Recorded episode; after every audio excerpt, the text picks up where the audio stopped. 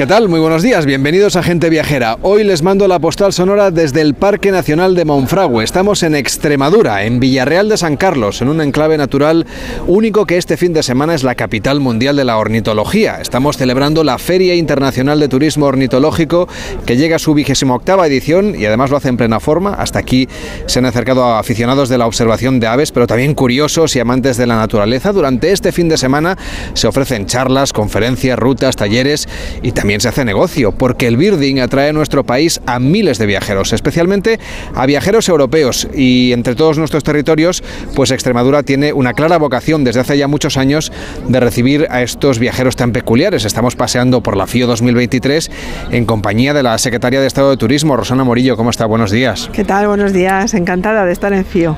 ¿Había venido alguna vez a esta feria? No, es mi primera vez y realmente estoy muy, muy sorprendida porque es que desde que vienes de la carretera ¿no? y te encuentras encuentras de repente con todo el montaje de la feria aquí en medio del parque de Monfragüe, realmente es que es un entorno único y la feria me ha sorprendido también por la extensión, por la cantidad de interés, tanto de instituciones públicas como de empresas privadas que podemos ver aquí y en una edición que ya está absolutamente consolidada, por lo tanto, realmente un evento con muchísimo éxito. ¿Está España bien posicionada como destino de naturaleza en el extranjero? Yo creo que España está bien posicionada porque el patrimonio natural es algo que tú no puedes construir, que no puedes comprar, que lo tienes o no lo tienes, tenemos que seguir trabajando en la conservación, pero sobre todo en la visibilización de este patrimonio que tenemos. Podemos posicionarnos mejor de lo que estamos, porque desde luego tenemos los recursos para ello y tenemos este patrimonio natural que es inigualable.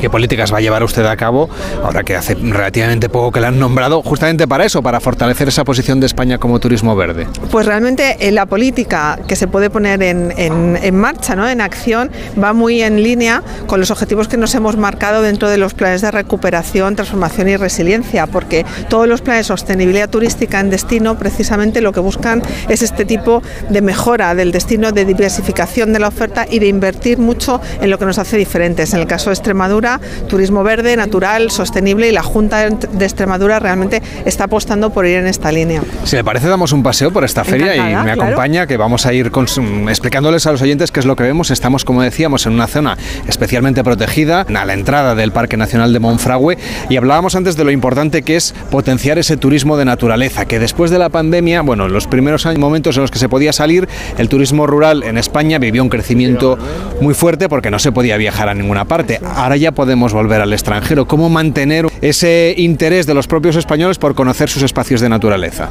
Yo creo que España tiene un patrimonio tan grande en estos espacios de naturaleza que ha sido descubierto además en esta época que desgraciadamente no se podía salir al extranjero y ha sido el turismo nacional el que ha, el que ha sostenido ¿no? la actividad turística que los propios españoles hemos descubierto una España que no conocíamos. Y yo creo que esto es un patrimonio que tenemos que poner, que tenemos que visibilizar. Los territorios están trabajando por promocionar estos espacios naturales dentro del mercado español y yo creo que con esta cercanía y con este principio de descubrimiento que hemos tenido después de la pandemia, yo creo que es un turismo que solo, con la obviamente la ayuda ¿no? de, las, de los territorios, que solo se va a promocionar.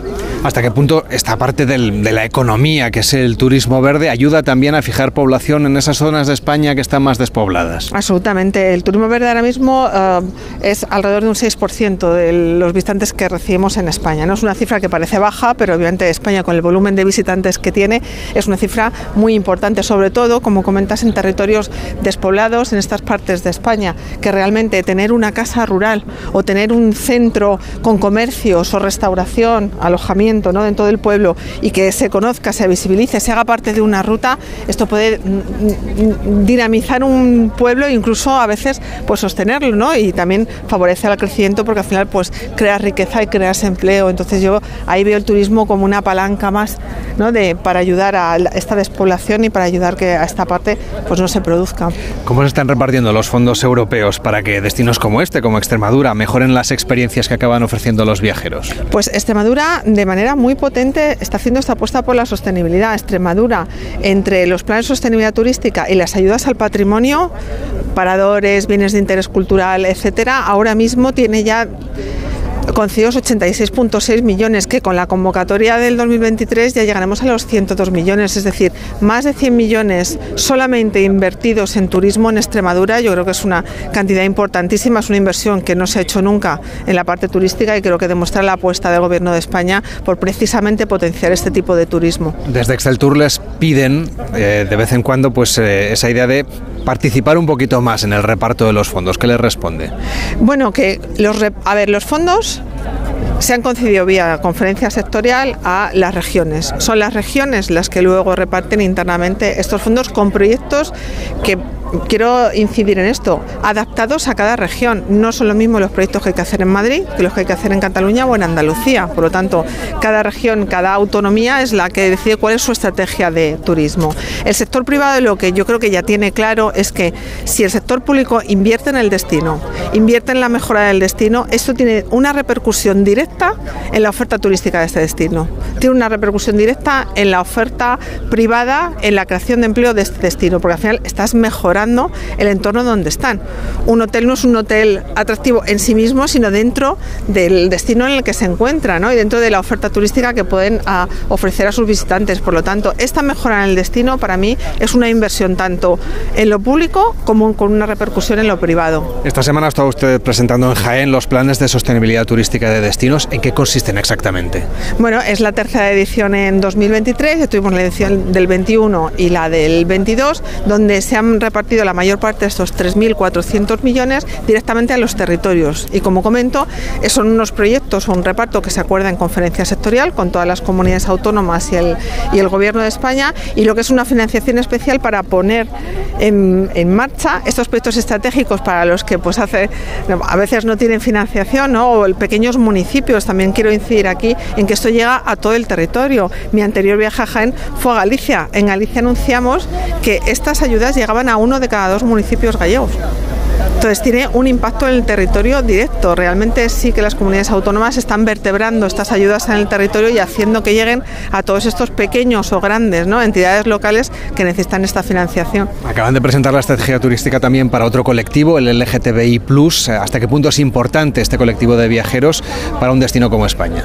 Bueno, yo creo que es, muy importante porque además eh, es, España siempre ha sido un país amable en este sentido y yo creo que la línea que lleva este gobierno en cuanto a comunicar que España está abierta al mundo, que los españoles eh, pues somos personas acogedoras y que estamos dispuestos a apostar en esta estrategia, porque acordemos, esto es un convenio para una estrategia con entidades que saben y están especializadas en turismo LGTBI y la idea es poner en marcha acciones de formación, acciones de sensibilización y planes de promoción también para que España sea conocida dentro de este colectivo. Por cierto, cuando ha pasado por aquí, por los stands de la FIO, ¿qué le han contado los expositores? Bueno, yo creo que primero agradecen mucho una presencia institucional. Primero, que el Gobierno de España, que la Secretaría de Estado de Turismo esté aquí, yo creo que ya para ellos es un reconocimiento ¿no? al esfuerzo que hacen por estar aquí cada año y a la apuesta que hacen por este turismo sostenible. Entonces, yo encantada de estar aquí y sobre todo todo el mundo quiere enseñarte y contarte todas estas maravillas naturales que tienen dentro de su municipio, ¿no? de su localidad o de su comarca. Entonces, realmente es una vuelta donde ves dentro de la misma región de Extremadura pues las diferentes ¿no? ofertas que tienes más ligadas al agua, más ligadas a lo verde, a veces una vez que todo la gastronomía también. Entonces, bueno, pues yo, también muy agradecida por poder aprender ¿no? lo que en cada territorio lo hace diferente.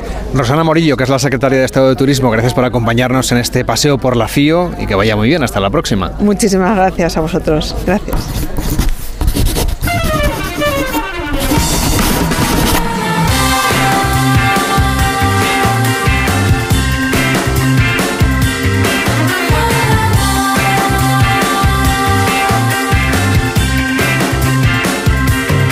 Gente Viajera, sábados y domingos a las 12 del mediodía, con Carlas Lamelo.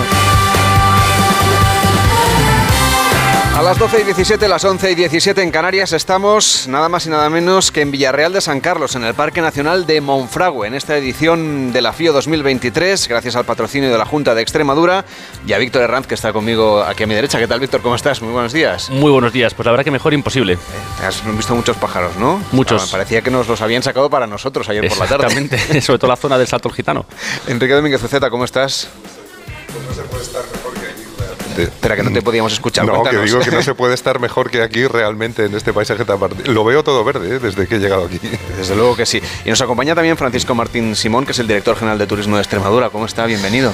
Pues yo estoy feliz porque estoy con vosotros y estoy en el paraíso y en la meca del, del turismo ornitológico del mundo. Decíamos que estamos aquí recorriendo este paraíso natural de Monfragüe con diferentes miradas, con sensibilidades también diferentes. Y es que este parque nacional no es solamente un santuario de la naturaleza y de la observación de aves, de aves en este caso, sino que también es inspiración, musa de inspiración para los artistas, Víctor. Desde luego, Carles, y es que en la naturaleza hay arte, hay belleza, hay composición, su fauna en peligro de extinción, la vegetación, esos sonidos que nos transmiten pues tanta paz. El contacto con el mundo natural pues no solo nos revitaliza y cura del estrés y otras patologías que como siempre dice Raúl de Tapia, vivimos en ocasiones demasiado desnaturalizados, sino que es que además es fuente de creación artística. Pues nos acompaña Manuel Sosa, que es ilustrador de Naturaleza Salvaje. ¿Cómo está? Muy buenos días. Muy bien, buenos días. Y que es el autor del cartel de esta edición de la FIO, donde podemos ver un elanio azul. ¿Cómo es este pájaro? ¿Cómo es esta ave? Pues originalísima, es un, bueno, es un, yo lo digo que es un exotismo africano, muy original, realmente lleva solamente en la península ibérica desde los años 50, lo cual es sorprendente. Mm, se cree que por, bueno, por transformación un poco del paisaje eh, de la dehesa extremeña, ¿no? Eh, se deforestaron muchas zonas, se, eh, se, hizo se transformó un poco en un paisaje más, más mosaico, alternando espacios abiertos dentro de la dehesa y eso al año parece que, eso dicen los expertos, eh, parece que eso al año le gustó, mm. es un entorno ideal y decidió pues quedarse. ¿Y cómo se ilustra un pájaro? ¿Cómo es el trabajo de un ilustrador? ¿Cómo es el a ver si lo podemos explicar aquí en la radio. De un ilustrador de naturaleza, que no es Bueno, yo, hace muchos años que soy, soy más pintor que Exacto, ilustrador. Pintor. Durante los 20 primeros años de mi vida fui ilustrador pues un ilustrador mm, está a la batuta de un editor, el editor es el que manda. Eh, bueno, tú tienes ciertas libertades, depende de qué proyecto estés. Yo empecé pues eh, desde haciendo libros de texto, lo cual es lo más desagradable desde mi punto de vista, y después ya, bueno, lo que mejor vas a ilustrar es tu pasión. Mi pasión siempre ha sido la naturaleza. Y, ya me especialicé como ilustrador de naturaleza. A, 20 años más tarde, pues decidí cambiar los, los lápices por los pinceles, bueno, por, el óleo y tal, y bueno, pues ahí ya no estás a la batuta un editor, tú eres tu propio, mm, tú eliges tus motivos, tú te la juegas en todo. Tienes que hacer exposiciones, aunque ya las exposiciones es algo que desde la era de Internet ha desaparecido en gran parte, ¿no? Eh, no conoces las caras de las personas que te compran cuadros, todo casi se hace online, ¿no? Pero siguen comprando, ¿no? Siguen comprando, pues sí. Eso también es importante. La, la, inteligencia artificial todavía no, no consigue, al menos en pintura, ¿no? No consigue hacer, aunque dicen que ahí está, pero no, Pero el arte al final no lo puede hacer una máquina, ¿no? Yo creo que debería. Bueno, pero por ejemplo ha hecho muchísimo daño todo en internet a la música, por ejemplo, mm. ¿no? Un músico ahora si no da conciertos es muy difícil, solamente vender discos no puede ser, ¿no? La literatura, digamos, el papel es insustituible.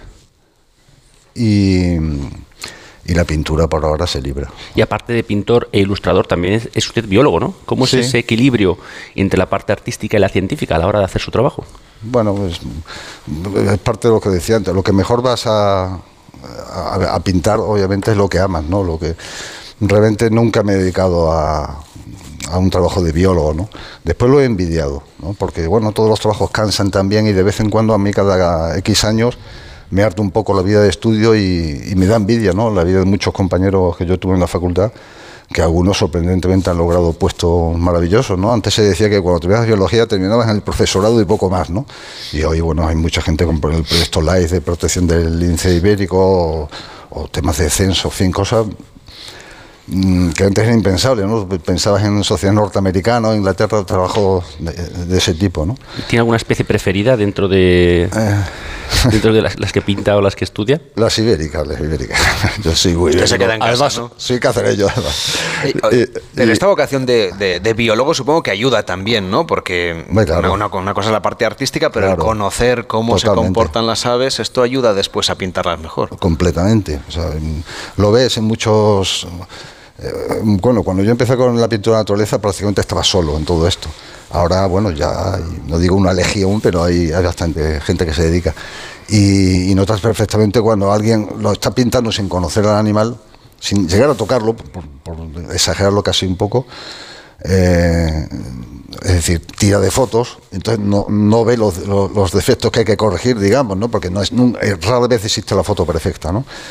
Mm, hay una gran diferencia con el conocedor de la fauna y yo, por ejemplo, no pinto prácticamente, a veces he estado tentado y, podría ganar mucho dinero.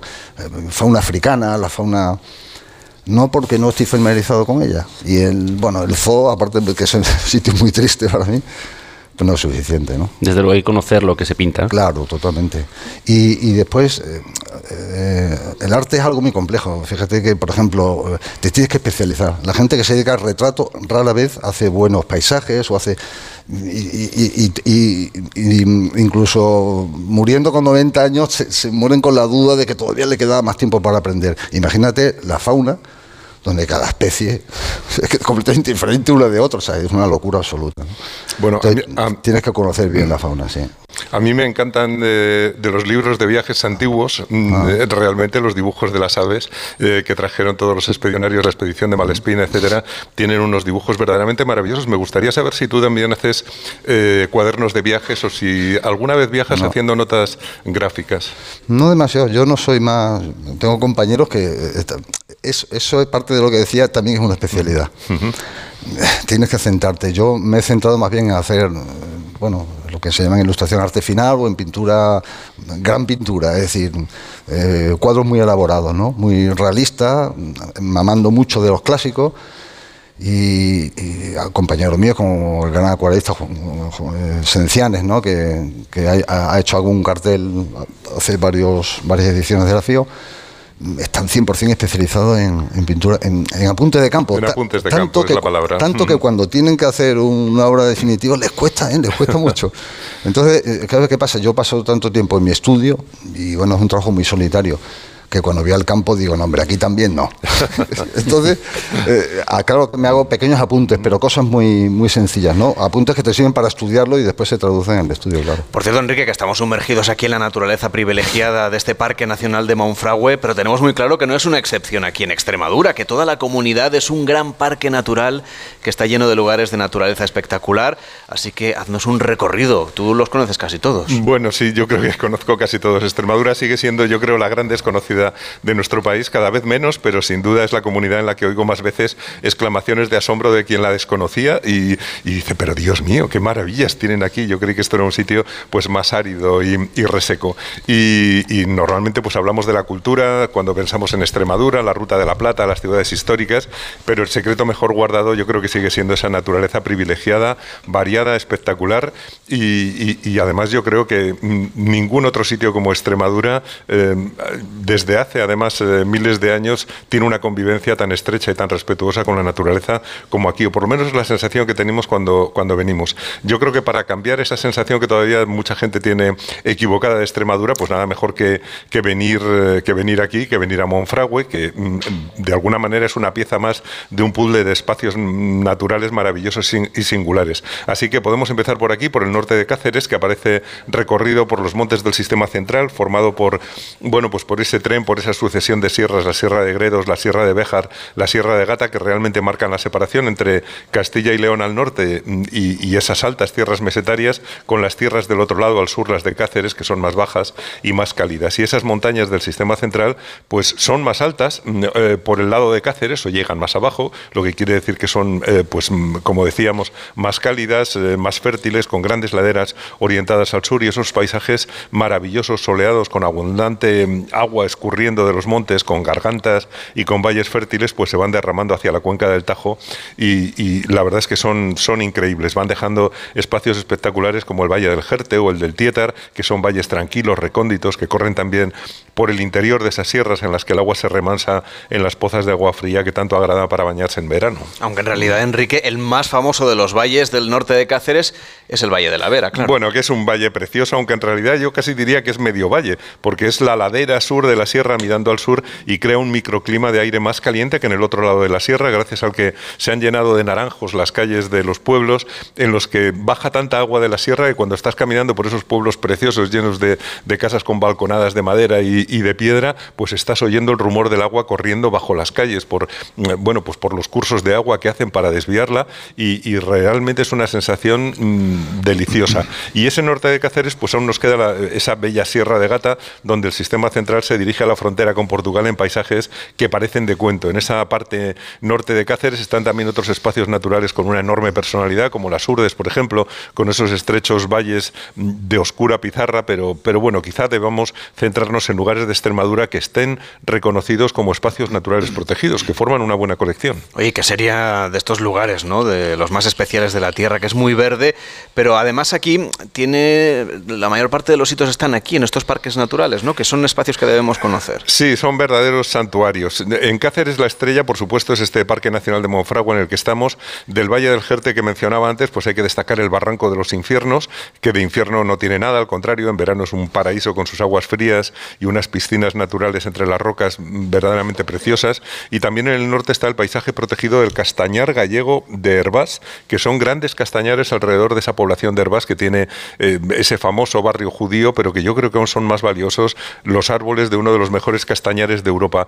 Es un paisaje que parece cantábrico, con un bosque que tiene también acebos, arces y rebollos, pero en realidad la provincia es en buena medida un corredor entre dos cadenas montañosas y entre ellas avanza el río Tajo hacia el oeste, camino de Portugal, dejando un reguero de embalses y, de riqueza de agua. Y aquí en Monfragüe pues se une con el río Tietar.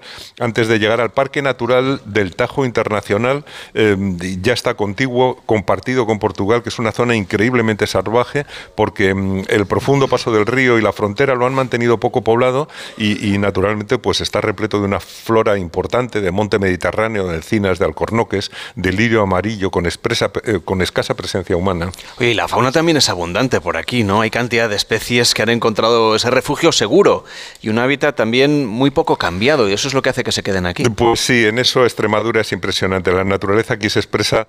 Eh, yo casi diría que con naturalidad, poco transformada, al mismo tiempo muy respetada por la gente y muy querida y disfrutada. Yo casi no conozco a nadie que disfrute tanto de pasar una tarde en la naturaleza, de irse a pasear, de sentir los olores cuando está caminando por el campo, como, como la gente de Extremadura que realmente ama el campo. Y en el Parque Natural del Tajo Internacional, eh, como aquí, pues hay también importantes poblaciones de buitres negros, se encuentra el águila imperial ibérica, la cigüeña negra, las aguas mm, muy limpias acogen nutrias y el bosque eh, pues tiene jabalíes y ciervos. Y luego está la otra línea montañosa del sur que decía antes de la provincia, que en realidad es el centro de Extremadura, porque está separando Cáceres y, Badajoz. Son las sierras de Villuercas y la sierra de Montánchez. Y eso pues es otro mundo fantástico para la fauna y para las aves y para los observadores de aves. La verdad es que son paisajes maravillosos. De hecho, mm, es el geoparque de Villuercas y Bores Jara, en una de las zonas de montaña más antiguas de Europa y refugio de grullas, de buitres leonados y negros, de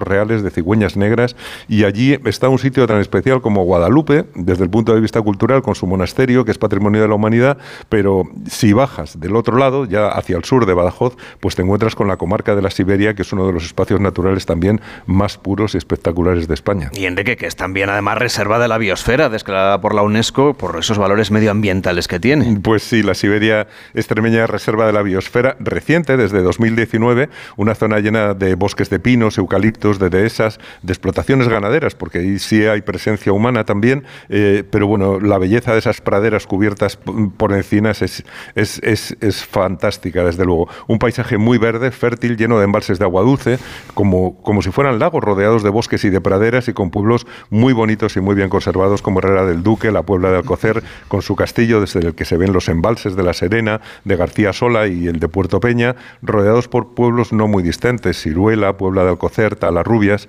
bueno, tiene una gran variedad de ecosistemas de calidad con una enorme biodiversidad y con una increíble riqueza de, agua dulce. Y los datos pues son impresionantes porque en esa zona de la Siberia hay 170 especies diferentes de aves, 40 de mamíferos, hay muchos murciélagos, 13 especies de, de anfibios, 18 de reptiles. Bueno, las cifras son fantásticas. Le voy a pedir a todo el público que nos acompaña aquí en Villarreal de San Carlos un fuerte aplauso para Manuel Sosa y para Enrique Domínguez Uceta. Hacemos una pausa en Gente Viajera y a la vuelta saludamos al embajador del Reino Unido en España. Onda Cero, gente viajera, Carlas Lamelo. Cuando, cuando tocas una guitarra eléctrica bajo una tormenta eléctrica de manera electrizante suena así. Y cuando conduces un coche eléctrico asegurado por línea directa, suena así. En línea directa somos líderes en eléctricos, por eso te damos un todo riesgo con franquicia para eléctricos por un precio definitivo de 249 euros y también para híbridos enchufables y tu moto eléctrica por solo 119 euros. Ven directo a lineadirecta.com o llama al 917-700-700. El valor de ser directo. Consulta condiciones. Depresión, ansiedad, acoso escolar. Los menores de edad a veces tenemos problemas y necesitamos que nos ayuden. En Fundación ANAR están las 24 horas para escucharnos y ayudarnos a encontrar una solución, pero para seguir haciéndolo te necesitan. No cambies de emisora, cámbianos la vida. Hazte socio en anar.org. Comer frente al ordenador, los aquí remamos todos juntos, las reuniones interminables. Respira, come frente al mar, rema en aguas cristalinas, disfruta paisajes interminables. No esperes al verano para volver a respirar. Hay un lugar a menos de una hora de ti que te espera todo el año. Vive las Islas Baleares. Solo los más rápidos podrán conseguir ofertas increíbles por un tiempo limitado, como hasta un 25% en estas marcas de telefonía: Samsung, Xiaomi, Oppo, Realme y Amazfit. Consulta modelos disponibles. Así son las ofertas límite, solo hasta el 28 de febrero en el Corte Inglés. Tus compras en tienda web y app. Pecado Original, líder en su franja de emisión. Khalid me ha echado de casa. Me ha tendido una trampa. De lunes a viernes a las cinco y media de la tarde. Espera que me recupere. Les daré una buena lección. Nuevos capítulos de Pecado Original. Y después se acerca el final de Tierra Amarga en Antena 3. Ya disponible en A3 Player Premium. ¿Y tú que tienes una segunda residencia, qué necesitas para tu seguridad? Necesito que esté protegida porque está mucho tiempo vacía. Me inquieta que pase algo y no enterarme. Pues en Securitas Direct tienen una alarma para ti. Si detectan a un intruso intentando entrar en tu casa, activan un humo denso para expulsarlo mientras la policía está en camino. Y es que tú sabes lo que necesitas y ellos saben cómo protegerte. Llama ahora al 900-272-272 o entra en securitasdirect.es y descubre la mejor alarma para ti. En Onda Cero, gente viajera, Carlas Lamelo. En esta edición número 18 de la Feria Internacional de Ornitología en Monfragüe, en la FIO, el destino invitado es el Reino Unido, referente mundial en el estudio de las aves y en la conservación de la naturaleza. Un país pionero además en esta actividad turística y uno de los principales emisores de viajeros ornitológicos a Extremadura desde hace además ya varias décadas. Una afición, la de observar aves en su hábitat natural, que nació justamente en Inglaterra a finales del siglo XIX y por eso nos acompaña Hugh Elliot, que es embajador del Reino Unido en España. ¿Cómo está? Buenos días. Hola, muy buenos días. Aquí encantado. ¿Es usted también aficionado a la ornitología? Sí, muchísimo. Yo soy miembro de la Sociedad Real uh, de las Aves Británica, de RSPB, y también de la SEO aquí en España. Así que uh, es un, uh, yo creo que, que, las aves son un poquito la puerta a la naturaleza y también, también bueno, reflejan muchas cosas de nosotros. ¿no? El Reino Unido es también no solamente el país invitado en la FIO, sino que tiene también una feria muy importante, la Feria Británica de Observación de Aves, que se celebra en Rutland. ¿Cómo es aquella feria? Bueno, la feria de Rutland es, es, es muy conocido de cierto modo uh, um, bueno, comparte mucho con, con, con, con, la FIO donde, donde estamos ahora, que tiene, que, que tiene expositores de, de, muchísimos países y, y gente de, de, viene de, lejos para, para conocerse, para hacer negocios, para, para vender, por supuesto, y para disfrutar. Además, la campaña inglesa también es, bueno, ahí hay muchos aves, mucha naturaleza. Háblenos un poco de su país. Bueno, es lo que tenemos en común. Lo mismo que los británicos son los, los uh, turistas ornitológicos, por así decirlo, los visitantes que más vienen aquí a, a, Extremadura y a muchas otras partes de España. Lo mismo el Reino Unido es un destino uh, fabuloso para los amantes de, uh, de, las aves. Uno puede, puede hablar de, de, toda la parte, todas las naciones que componen el Reino Unido, desde, desde las islas de Escocia, hasta los humedales del sureste de Inglaterra, pasando por Gales y Irlanda, por supuesto. Hay una variedad y también una afición. Um, creo que no me equivoco si, si, digo que hay alrededor de un millón de socios de la Royal Society for Protection of Birds, nuestra SEO. Uh, es enormemente popular y encantado de, también de recibir muchos españoles aficionados que vienen a mi país. ¿Y de dónde le vienen a ustedes o de dónde viene en el Reino Unido esta afición por el mundo de los pájaros? Bueno, la verdad verdad que no lo sé, nunca lo he estudiado, pero a mí me ha pegado de algún modo u otro y a, otros de, mi familia. Y yo creo que, bueno, no sé, pero creo que es muy sano, ¿no? Porque nos, nos hace, nos ayuda a mirar hacia, hacia la, la naturaleza. Vivamos donde vivamos. Precisamente hay un británico que reside en Extremadura, David Lindo, uh, que habla sobre todo los pájaros en las zonas urbanas. Da, igual, si estás en una ciudad, puedes observar aves y mirar el mundo de otro modo. Es relajante, ¿no? Imagino lo de estar esperando a ver si pasa el ave. Es un tipo de turismo muy slow, que está muy de moda ahora. Eh, parece que sí que es, slow. Yo personalmente soy más de caminar y ver lo que hay en el paso cuando camino, pero hay un poco de todo. Y, y yo creo que es las aves, bueno, las aves son libertad, ¿no? Uno ve el ave y, lo que se aprecia es, es la libertad. Y, y precisamente es un poco emocionante estar aquí Ah, en estas fechas en que estamos todos pensando en quienes no tienen libertad, que es quienes están ahora en Ucrania con el aniversario de la invasión de Rusia, que están sufriendo enormemente. Aquí cuando a la vez de apreciar la libertad que nos proporcionan los aves, la reflexión que nos invitan, también pensamos en el sufrimiento de este pueblo y la solidaridad que, que tenemos con ellos. Nos unimos a esa solidaridad, por supuesto, pero hablemos de los británicos que residen en nuestro país o los que vienen aquí de viaje, porque muchas veces pensamos pues que les gusta ir, no sé, a Baleares o al Levante, sobre todo, que es donde se concentra mayoritariamente, pero hay otras zonas de España, por ejemplo, de la España verde, que también empiezan ya a conocer un poco sus compatriotas. Yo, encuentro a mis compatriotas en todo el país, es cierto, por supuesto, que en las costas esas son las zonas ah, más concurridas. Son más de 18 millones de británicos que, vienen, ah, que vinieron en el año 2019, afortunadamente el año pasado, 2022, ah, vinieron números proporcionalmente, porque a principio de año estuvimos con Omicron todavía, proporcionalmente similares. Uh, ha vuelto el turismo, parece, me dicen las cifras que, que, que, gastan más y además que van a otros sitios, como dices, que van aquí a Extremadura, que buscan diferentes tipos de, de turismo gastronómico, uh, de naturaleza, diferentes ofertas y España tiene tanta variedad, lo mismo que Reino Unido, tengo que decir, aunque tal vez con un poquito menos sol, uh, pero tenemos un poquito. un poquito, un poquito menos sol. Estamos viendo un sol aquí resplandeciente. Y, bueno, la, la, diversidad, precisamente, lo que tiene España, también es lo que atrae. Hugh Elliot, que es embajador del Reino Unido en nuestro país, gracias por estar con nosotros en Gente Viajera. Hasta la próxima. Adiós, muchas gracias. En Onda Cero, Gente Viajera, Carlas Lamelo.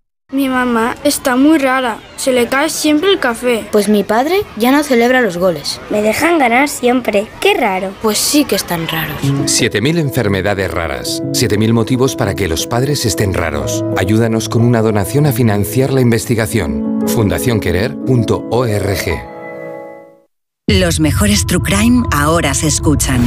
Denise hacía el camino en solitario. La peregrina. Nada se sabe de ella desde el momento de su desaparición. Nunca antes habíamos visto ningún caso en que una persona te viola y te deja en el sitio donde te cogió. Una misma marca sobre las víctimas. El asesino de la baraja. Dos cartas de la baraja situadas a su lado. Solo en Sonora. Si eres profesor o centro educativo, ya puedes participar en la segunda edición de los premios Mentesami. Queremos reconocer todas esas iniciativas que fomentan el pensamiento crítico de los alumnos, que impulsan la creatividad audiovisual responsable o que promueven los valores y la convivencia en el aula. Puedes presentar tu proyecto hasta el 20 de abril. Encuentra toda la información en mentesami.org, porque la alfabetización mediática e informacional de hoy decide el futuro. Fundación A3 Media. Colaboran Platino Educa y Unie Universidad. Comer frente al ordenador, los aquí remamos todos juntos, las reuniones interminables. Respira, come frente al mar, rema en aguas cristalinas, disfruta paisajes interminables. No esperes al verano para volver a respirar. Hay un lugar a menos de una hora de ti que te espera todo el año. Vive las Islas Baleares. Mi mamá está muy rara, se le cae siempre el café. Pues mi padre ya no celebra los goles. Me dejan ganar siempre, qué raro. Pues sí que están raros. 7.000 enfermedades raras, 7.000 motivos para que los padres estén raros. Ayúdanos con una donación a financiar la investigación. fundacionquerer.org Las oportunidades pasan volando. Ahora en el corte inglés 25% en aire acondicionado Daitsu con bomba de calor y la mejor clasificación energética. Además, 10% en la instalación y financiación hasta en 24 meses. Ahora 25% en aire acondicionado Daitsu con los tecnoprecios del corte inglés. ¡Vuela! Solo hasta el miércoles 15 de marzo. Financiación ofrecida por Financiera el Corte Inglés y sujeta a su aprobación. Consulta condiciones y exclusiones en elcorteinglés.es. Gente Viajera, el programa de viajes de Onda Cero con Carlas Lamelo. Las 12 y 42, las 11 y 42 en Canarias estamos en Gente Viajera y vamos a recorrer ahora este Parque Nacional de Monfragüe, pero lo vamos a hacer a través de los sentidos, de la fotografía, de los sonidos de la naturaleza, porque grabar o fotografiar animales es probablemente una de, los, de las maneras más bonitas y más difíciles también de captar la naturaleza, porque además de la belleza visual y sonora de estos modelos, si, si se ponen a tiro, por ejemplo, de cámara, las aves que hay aquí en Monfragüe, el resultado luego también va a depender mucho de las habilidades del artista, es decir, de nosotros mismos y de momento en que vayamos a realizar las grabaciones o a sacar las fotos, porque hay que ir a cazar al animal en el momento perfecto y eso, Víctor, no siempre es fácil, aunque aquí hay mucha fauna y mucha flora que fotografiar. Desde luego, y es que para fotografiar o grabar sonidos de los animales en su hábitat, pues se plantean dificultades especiales, además del problema básico de llegar hasta ellos. La posibilidad de identificar las huellas, la hora de los cantos o la habilidad para esconderse, pues son al menos tan importantes como el conocimiento de las diferentes disciplinas. Además, bueno, pues es preciso saber muy bien cuáles son las costumbres de las especies que buscamos. Una de las personas que siente esa ornitología a través del sonido es Juan Carlos Sires, que tiene en marcha además un taller especializado en sonidos de la naturaleza. ¿Qué tal? Muy buenos días. Muchas gracias por traerme aquí. Estoy encantado de participar en este programa de divulgación sobre la naturaleza hoy. Pues encantados también de tenerle aquí. También a Jero Milán, que es fotógrafo de naturaleza. ¿Cómo está? Muy buenos días. Hola, buenos días. Jero, seguro que has oído decir que para hacer una buena fotografía pues no hace falta un equipo especial ni un componente más importante, sino lo que hay que hacer es estar en el mejor lugar y captar bien la, la luz, ¿no? Eso, lo, lo, compartís vosotros, es el secreto que tenéis los fotógrafos de naturaleza. Sí, sí, los fotógrafos de naturaleza, pues la luz es, importantísima, ¿no? Nuestro trabajo y, y, hay que saber pues el momento exacto y, eh, para estar en el sitio y conseguir esas luces, ¿no? Que, que hacen única la fotografía. Bueno, y una de las características también más importantes al trabajar en este tipo de, de, de, especialidades, pues es la cámara, ¿no? Tenemos entendido que debe ser muy rápida para hacer grandes ráfagas. Sí, la ráfaga es importante, sobre todo si quieres captar pues imágenes de acción, ¿no? Mientras más ráfaga tenga nuestra cámara, más opciones nos va a dar a la hora de, de conseguir esas fotografías, ¿no? Que, que con menos ráfaga, como digo, pues difícil, difícil de conseguir esos momentos de acción, ¿no? Eso ocurre en décimas de segundo y si no estamos preparados con, con un equipo aparente para ello, pues es difícil de conseguir, desde luego. ¿Cómo es la experiencia de hacer una visita guiada a Monfragüe sacando fotografías? ¿Cómo son esos viajeros que vienen con sus cámaras pero quieren que alguien les lleve para sacar todo el partido posible con su cámara. Sí, porque cuando vienen a un sitio como es, con la riqueza medioambiental que tiene el Parque Nacional de Monfragüe, pues los guías siempre ayudan muchísimo, ¿no? Porque te llevan al sitio, saben dónde están las rapaces, los movimientos que, que estas hacen, donde es más fácil de fotografiar y aunque tú por tu cuenta puedas venir y hacer pues, pues fotografías, pero siempre con la, con la ayuda de un guía es mucho mejor, desde luego. Juan Carlos, tú naciste con problemas de visión, pero cuéntanos un poco eh, eso que te ha permitido para vivir de una manera, con unas experiencias diferentes a, a las de los demás, pues eh, la experiencia de, por ejemplo, pasear por la naturaleza y luego contárselo a la gente, decirle que presten atención a esos sonidos que seguramente a nosotros nos pasan inadvertidos. Pues efectivamente yo ya nací con problemas visuales que a los seis años de vida se me agravaron y acabaron por eh, quitarme la visión por completo. Desde siempre, incluso desde antes de, de, perder la visión del todo, ya me atraía la naturaleza. Supongo que era algo que estaba dentro de mí. Y como ya no tenía vista, pues busqué salida a, esa pulsión mía, a esa atracción por, por, por, la fauna, por la flora. Y al final pues acabé decantándome por, por los sonidos de aves, gracias a un profesor de música que trajo un día una cinta de, eh, cinta de cassette de sonidos de aves y me enamoré de aquello y, y hasta hoy. Y entonces sales también a mostrarle, como decíamos, a través del sonido a los viajeros, esa experiencia sensitiva que son las rutas que organizas. ¿Cómo son? Pues, a ver, pasa, pasan dos cosas. Una, que la gente no es consciente de todo lo que se puede averiguar por el sonido. Por el sonido en la naturaleza puedes averiguar en el entorno en donde estás, porque cada entorno incluso en diferentes horas del día el aire vibra de forma diferente y, la sonoridad es distinta. La sonoridad de la marisma no es la misma tampoco que la de un bosque o la de un canuto de ribera, con agua, sin agua, etcétera. Pero es que luego, aparte de, de, de, que el entorno suena diferente, cada sitio también tiene sus especies, incluso las especies tienen un lenguaje de llamadas distintas que nos pueden permitir saber qué está pasando en el campo.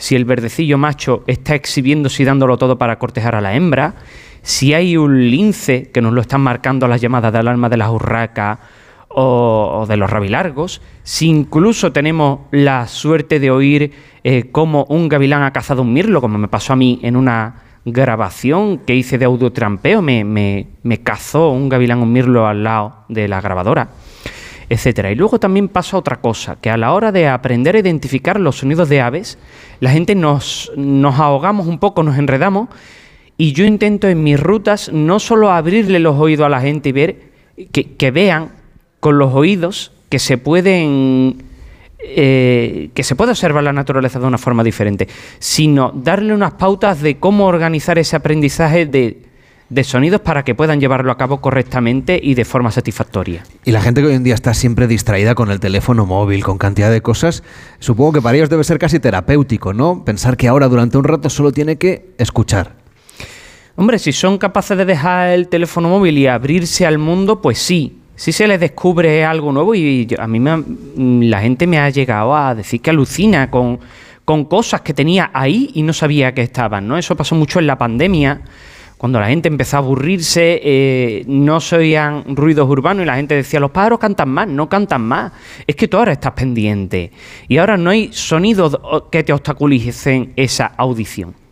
Y Jero, desde el punto de vista de la fotografía, también nos debéis encontrar, ¿no? Que la gente piensa que con el teléfono móvil, hombre, se hacen fotografías que están muy bien y ayudan, las podemos compartir enseguida en las redes sociales, pero la paciencia, cultivar esa paciencia de buscar el momento, la luz adecuada y esperar a los animales que no están ahí para saludarnos, como los edificios sí que podemos ir y están ahí siempre, ¿no? Pero las aves y los animales, la naturaleza, hay que ir a buscarla y hay que tener paciencia y esperar. Sí, sí, tienes que ir a buscarla y tener mucha paciencia. Y luego comparto lo que dice él de, de los sonidos, ¿no? Porque no solo la fotografía se basa en, en, lo que es la visión, ¿no? Muchas veces estamos escondidos en, en un high, ¿no? En un aguardo fotográfico y no tenemos visión de alrededor, solo lo que tenemos enfrente y tenemos que aprovechar, pues, pues aprovecharnos y servirnos del oído, ¿no? Pues para en muchas ocasiones, pues saber la especie que tenemos al lado por su canto, la, la que nos puede entrar, la que no nos puede entrar y creo que lo que dice él es, bastante importante, ¿no? que no solo la visión para un fotógrafo, sino el oído también. Está FIO donde estamos, donde se hacen estas actividades que les estamos contando, la organiza la Consejería de Cultura, Turismo y Deportes de la Junta de Extremadura. Nos acompaña la consejera Nuria Flores. ¿Qué tal está? Muy buenos días. ¿Qué tal? Buenos días, ¿cómo estáis? Bueno, hemos llegado a esta nueva edición de la FIO que está batiendo récord de expositores con cerca de 110 que proceden de comunidades autónomas y de países diferentes. Hablábamos antes con la secretaria de Estado de Turismo que posicionaba esta feria como un ejemplo en toda España. Usted como extremeña, como consejera, ¿qué siente cuando ve que, que la feria ya se ha hecho mayor de edad? Pues la verdad que siento orgullo, orgullo y, por todas las personas que, mucha felicidad, por todas las personas que han hecho posible estas 18 ediciones. Yo al fin y al cabo eh, la llevo viviendo desde el punto de vista de, la consejería solamente esta edición, como participante, por supuesto, los años anteriores, pero mmm, siento orgullo porque fue una apuesta fuerte desde, desde Extremadura por, por, un tipo de turismo que quizá era bastante desconocido en España y poco a poco desde Extremadura hemos, hemos ido posicionándolo y al final la feria se ha convertido en, en la primera feria referente en este tipo de, de turismo, ¿no? en la más importante de España y en la segunda más importante de, de, Europa. Entonces, pues mucho orgullo y mucha felicidad. Decía yo que en esta feria también se hace negocio, que es una de las partes importantes porque ayuda también a fijar población. Y ayer, por ejemplo, vimos la mesa de contratación. Hay mucho movimiento, ¿no? Muchas empresas que vienen aquí a contactar con turoperadores para que vengan viajeros de diferentes partes del mundo, ¿verdad? Exactamente, al final una de, la, una de las esencias que tiene, que tiene la FIO, la Feria Internacional Ornitológica que celebramos en Monfragüe, eh, son esos encuentros B2B, ¿no? esos encuentros profesionales en los que se inscriben eh, compradores nacionales e, e, internacionales y donde se hace, se hace mucho negocio. Ayer eran las 11, las 12 de la mañana y podíamos ver una, una carpa donde se realizan esas, esos encuentros profesionales, una carpa abarrotada de gente, ¿no? Y fuimos preguntando y la gente parece estar contenta. Eh, como te digo, es un, turismo que se va posicionando procedente de muchos sitios de España, pero también eh, a nivel internacional. Como sabéis, tenemos muchos turistas desde Reino Unido, que son los pioneros en este tipo de turismo, y, y bueno, mm, yo creo que va a ser y que está siendo una buena FIO. Hace unas semanas eh, presentaban ustedes en Mérida el Festival Internacional de Literatura en Español. Recientemente también la podíamos ver a usted visitando artistas extremeños que han participado en la nueva edición de Arco en Madrid. Digamos que Extremadura está en todas partes, ¿no? Sí, eh, la verdad que es nuestra primera edición. Teníamos muchísimas ganas eh, después de una conversación muy agradable en la que yo aprendí muchísimo de Javier Cercas. Eh, aquella tarde tuve la oportunidad de hablar con el Javier Cercas, escritor, pero también persona, y le comentaba mi, mis ganas de poder acercar el periodismo y la literatura eh, a la ciudadanía. ¿no? Y él, como siempre, me dijo, ¿y por qué no? Y él fue el que me lanzó eh, a, a, hacer a decidirme por esta idea. Hemos hecho realidad el sueño. Será por primera vez eh, en esta primera edición, quiero decir, en Zafra y en Trujillo. Y bueno, vamos a reunir a, a, a escritores y a periodistas, tanto nacionales como internacionales, porque lo que buscamos al final es esa unión entre España y Latinoamérica. Así que no me cabe duda que, va a ser un éxito. Además, no es un, un festival eh, al uso, ¿no? Salimos de las casas de cultura, de los palacios de congreso, que están muy bien, pero es verdad que Extremadura tiene casas palaciegas, vamos a hacer paseos narrados por diferentes caminos, eh, va a haber también charlas con escritores en bodegas, en los paradores de turismo, que también son nuestros grandes aliados en este, en este festival, y yo creo que va a ser un éxito. Y el otro día visitábamos Arco apoyando a esas galerías de arte extremeñas y también a los numerosos artistas que otras galerías llevan con, con, ellas a los numerosos artistas extremeños que estaban allí, allí representados. Así que Extremadura se posiciona de manera continua y, de, y, en diferentes, y en diferentes disciplinas. Como tú dices, estamos en todas partes. Unos paseos narrados, eso suena muy radiofónico. Sí, pues unos paseos narrados. Es que, claro, eh, al final vamos a tener a muchos periodistas que, que, que, vienen del mundo de la radio, ¿no?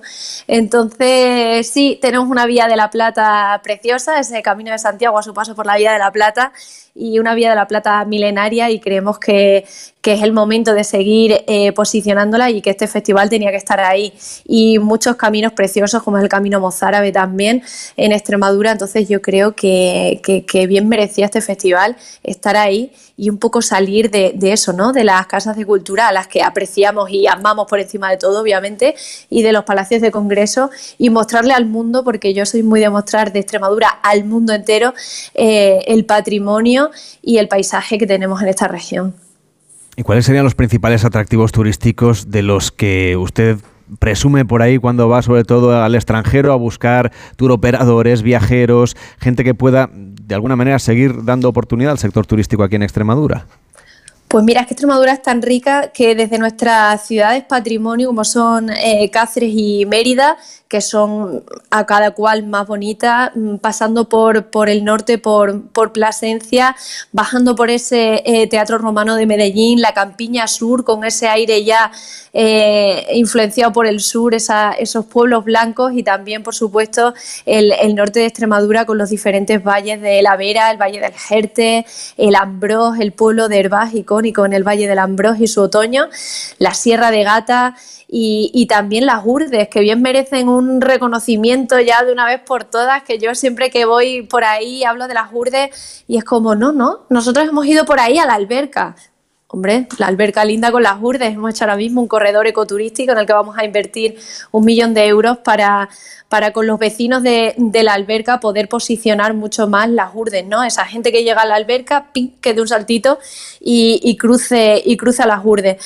Con lo cual yo presumo mucho de la tierra entera de, de norte a sur, porque es una tierra de muchos contrastes, nada que tiene que ver la provincia de Cáceres con la provincia de Badajoz, pero, pero ambas muy ricas, ¿no? Y ese aire transfronterizo del que yo siempre presumo, siempre.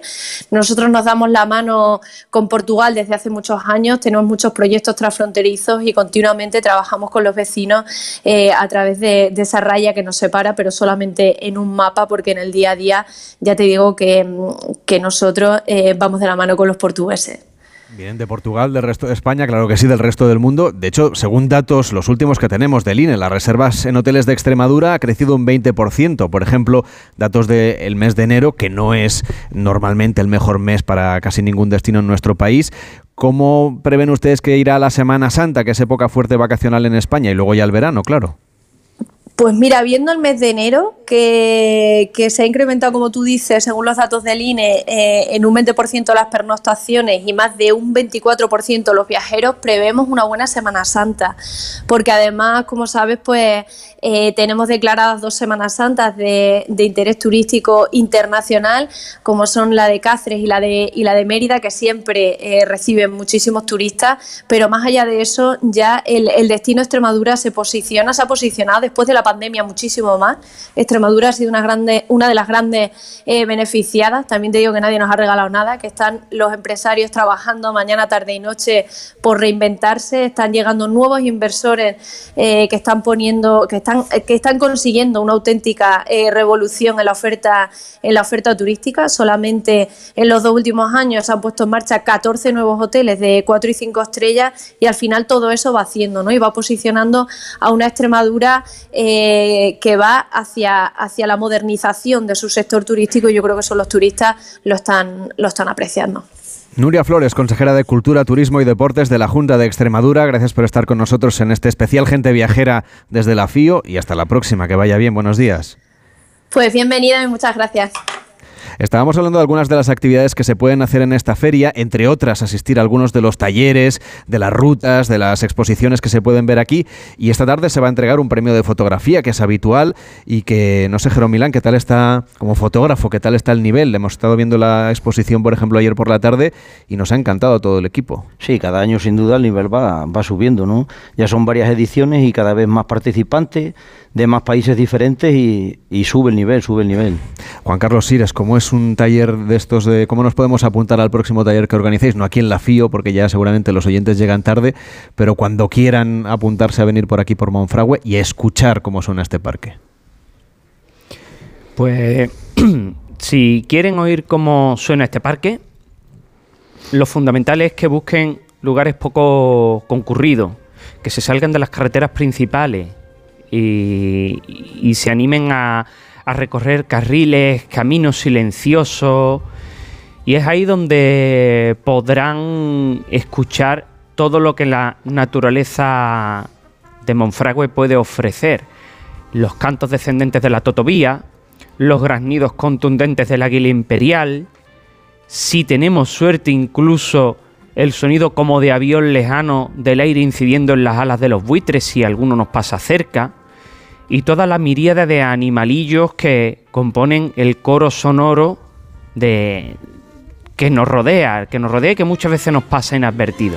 Pues un fuerte aplauso, gracias eh, por estar aquí con nosotros y enhorabuena por este taller. Hasta la próxima. Llegan las noticias, nos ponemos al día de lo que ocurre en el mundo y seguimos viajando desde Monfragüe, en Extremadura. La una, mediodía en Canarias.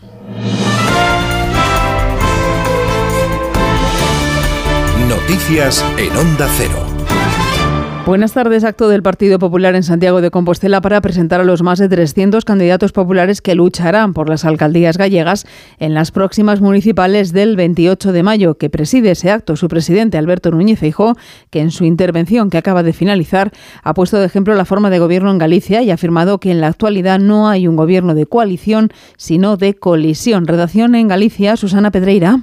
En Galicia he aprendido casi todo lo que sé y se explica casi todo en lo que creo. Así ha empezado su intervención Alberto Núñez Feijó ante más de 4.000 personas en el multiusos Fontes Dosar en Santiago de Compostela, el mismo recinto en el que hizo oficial su decisión de presentarse a presidente del Partido Popular a nivel nacional. Dice que otra manera de gobernar es posible, poniendo a Galicia como ejemplo. También dice Feijó que ha empezado el cambio en España. Y es posible un gobierno unido que solo se dedique a como en Galicia.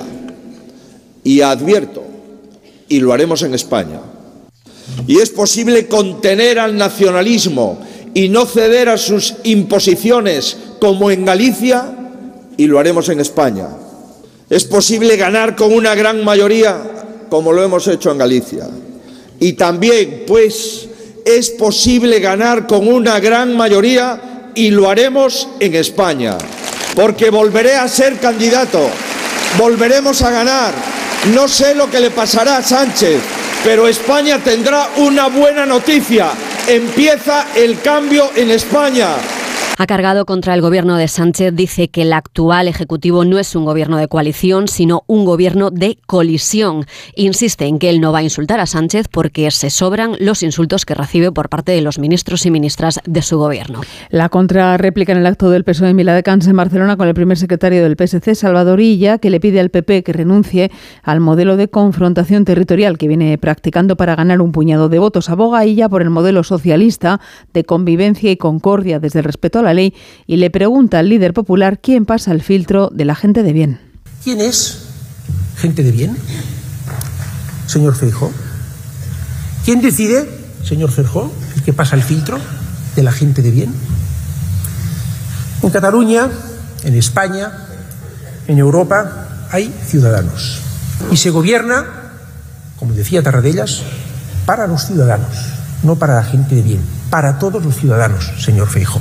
Ay, señor Feijo, que cuando no leemos los papeles no sale lo que tenemos dentro del alma.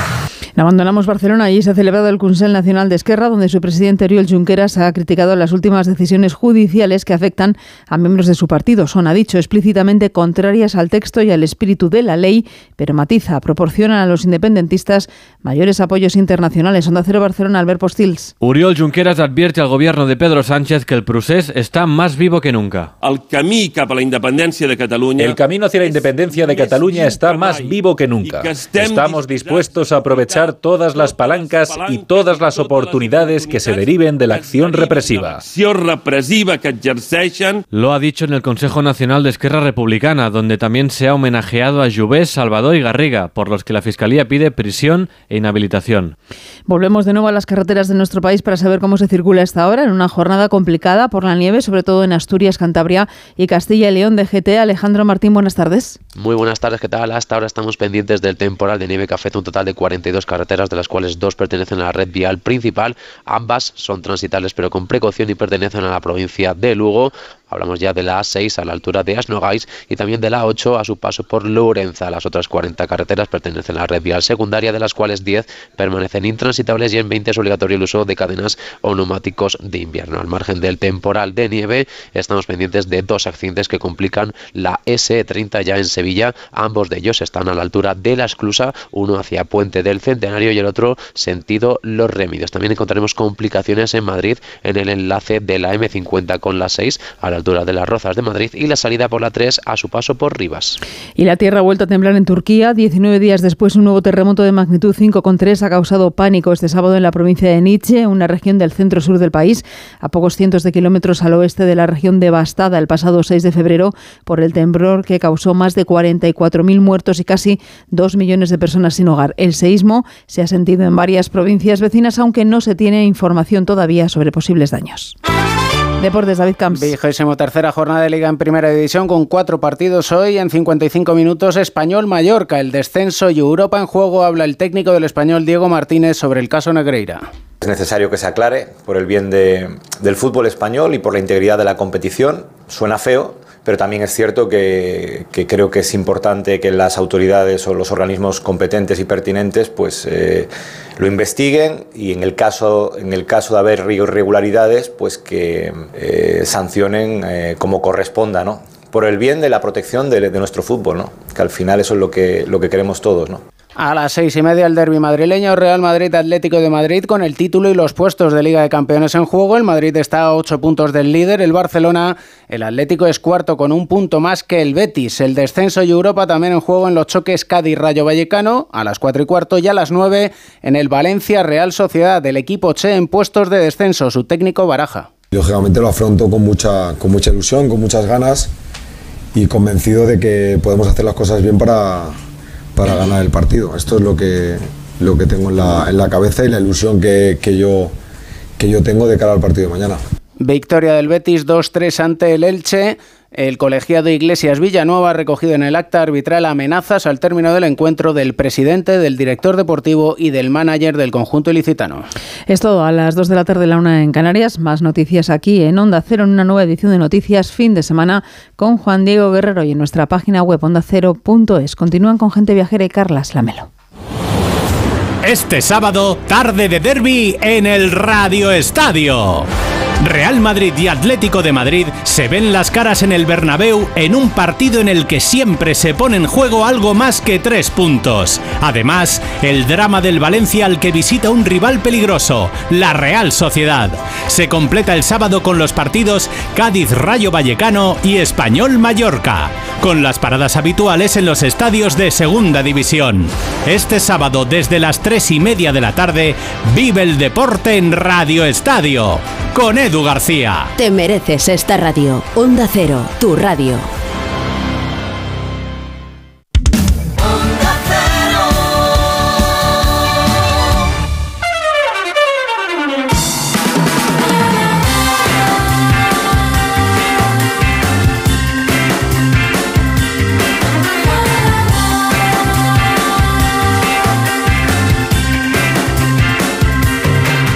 Gente Viajera, sábados y domingos a las 12 del mediodía, con Carlas Lamelo.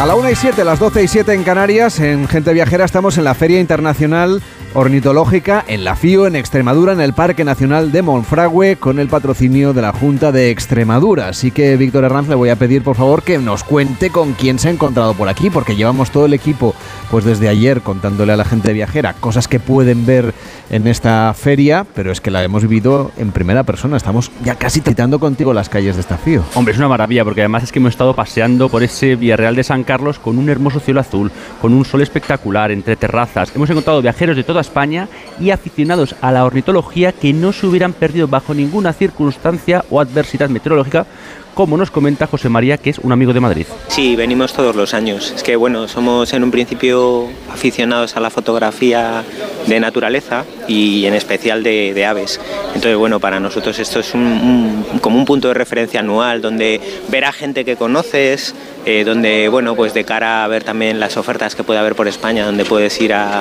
a, ver, a ver aves o, o, otro tipo de especies que, no, que, no, que habitualmente no las tienes por las zonas donde te mueves. Entonces es un sitio muy, muy, muy apetecible. Además, bueno, hemos venido con estos amigos que ellos sí son de Cáceres y ayer por la tarde nos hicieron una visita guiada por todo el casco antiguo, o sea que ha sido un fin de semana maravilloso. O sea, Víctor, que aquí la gente viene a reunirse con los amigos, pero no solamente vienen de diferentes partes de España, también del extranjero. Desde luego, hemos encontrado unos amigos británicos, expatriados, llevan 10 años viviendo en Extremadura, son muy aficionados a las aves y adoran este territorio. Solo tenían un pequeño problemilla y es que son vegetarianos y claro, aquí el cerdo ibérico es religión. Yo vivo cerca de Trujillo y he venido al CIO para buscar información de otras zonas. Y la mezcla de hábitats para muchas especies de aves, eh, para mí las esteparias, eh, habitadas, tizones y en invierno las crías. Cada año hay más españoles que tienen el interés. Pues aquí siempre hay los buitres, aquí en Monfragüe, y eh, las águilas, pero también los pajaritos en los bosques. Eh, ahora con el sol está bien, pero la primera hora es poco frío para mí. Y damos fe de ello, ¿eh? porque estaban unas temperaturas un poco bajas, pero en cuanto ha salido el solecito, se estaba de fábula. También hemos podido hablar con una familia de Plasencia, aficionada a la ornitología gracias a sus abuelos, y que nos han recomendado, después de la feria, pues no perdernos una visita por Plasencia y sobre todo, pues por el Valle del Jerte, el Ambró. Hemos venido con sí, toda la familia al completo, los abuelos, los niños y nosotros. Sí, solemos venir todos los años, eh, excepto el año de pandemia que no vinimos, que no hubo, pues casi todos los años venimos, sí, sí. Sí, sobre todo mi suegro, es el más aficionado de todo. Pero, pero sí, venimos a acompañarle y si nos gusta. Exactamente, ves los stands y bueno, está bastante bien, la verdad. Y, ves cosas profesionales que te pueden dar pues ideas también, claro, evidentemente. Exactamente, pensábamos que iba a llover, pero mira, al final hace frío, pero pero no va a llover. Pues en Plasencia tiene muchas cosas que hacer, aparte de la ciudad que es muy bonita, eh, el entorno que tiene y el enclave donde está situada, que está situada pues en un punto estratégico entre La Vera, el Valle del Jerte y el Valle del Ambroz, que para mí es lo más bonito que hay en Extremadura. Francisco Martín Simón, director general de Turismo de Extremadura, ya ve que aquí viene gente de todas partes y que es un punto de encuentro. Vamos, que la gente tiene usted entre los extremeños a los mejores embajadores. Sin duda, la población yo siempre digo que es el primer activo del turismo. Y es que aquí somos una comunidad muy acogedora que aprieta, mira, dame la mano. La tengo fría, ¿eh? Así, así, así tratamos nosotros. Usted la tiene calentita, ¿eh? Sí. Así tratamos a los turistas. Es decir, la, acogida es muy importante, pero fíjate qué serie del turismo sin los miles de personas que participan en los carnavales, en la Semana Santa, en las fiestas de interés turístico. Y se habla poco de la ciudadanía.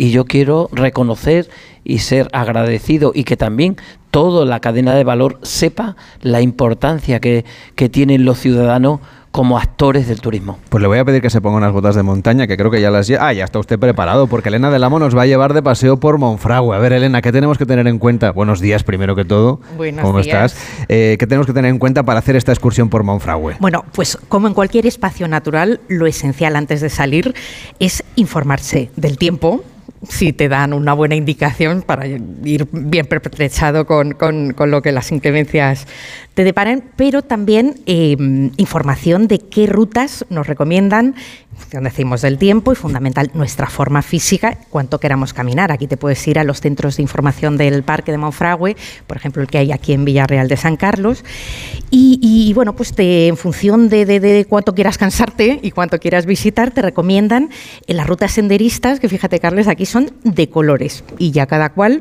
pues eh, decides. Elige la dificultad como en las pistas de esquí. Claro, claro. Exactamente. Mm, ya decides si te conformas pues con los ni 8 kilómetros entre la ida y la vuelta del itinerario verde, que te lo haces en unas dos horas y media más o menos, así sin prisas, y te va sobre todo, sobre todo por los itinerarios y por los ecosistemas de Ribera de Monfragüe, o pelín más largo, mm, de 9 kilómetros, que te haces un poquito más, unas 3 horas de caminata. Tienes otro itinerario también muy sencillito, que lo puedes hacer en familia porque no es, no es nada complicado, es el amarillo, que además atraviesa zonas de huertas y, como no, pues esos paisajes tan de dehesa que define Monfragüe. Pero como aquí en Gente Viajera estamos muy en forma, a ver, para los que quieran unas rutas un poquito más exigentes. Bueno, pues ahí ya mmm, palabras mayores. Nos mmm, vamos al itinerario rojo, ya con 16 kilómetros, que ya empiezan a ser unos cuantitos más mm, te los haces igual, en unas 5 horas de caminata más o menos, partiendo de donde estamos ahora, de Villarreal de San Carlos,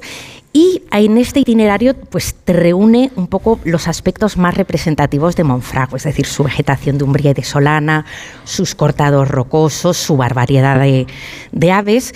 Y luego, para los que no quieran caminar nada de nada, hay rutas en coche, te lo puedes, tú puedes abrirte camino a tu aire totalmente por las carreteras del parque.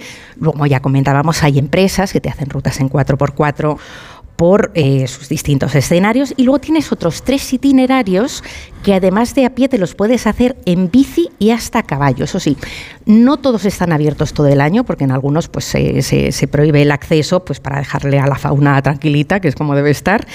Eh, y en algunos hay que pedir una autorización que también es bastante sencilla. En estos centros de visitantes o bien online lo puedes conseguir esta autorización.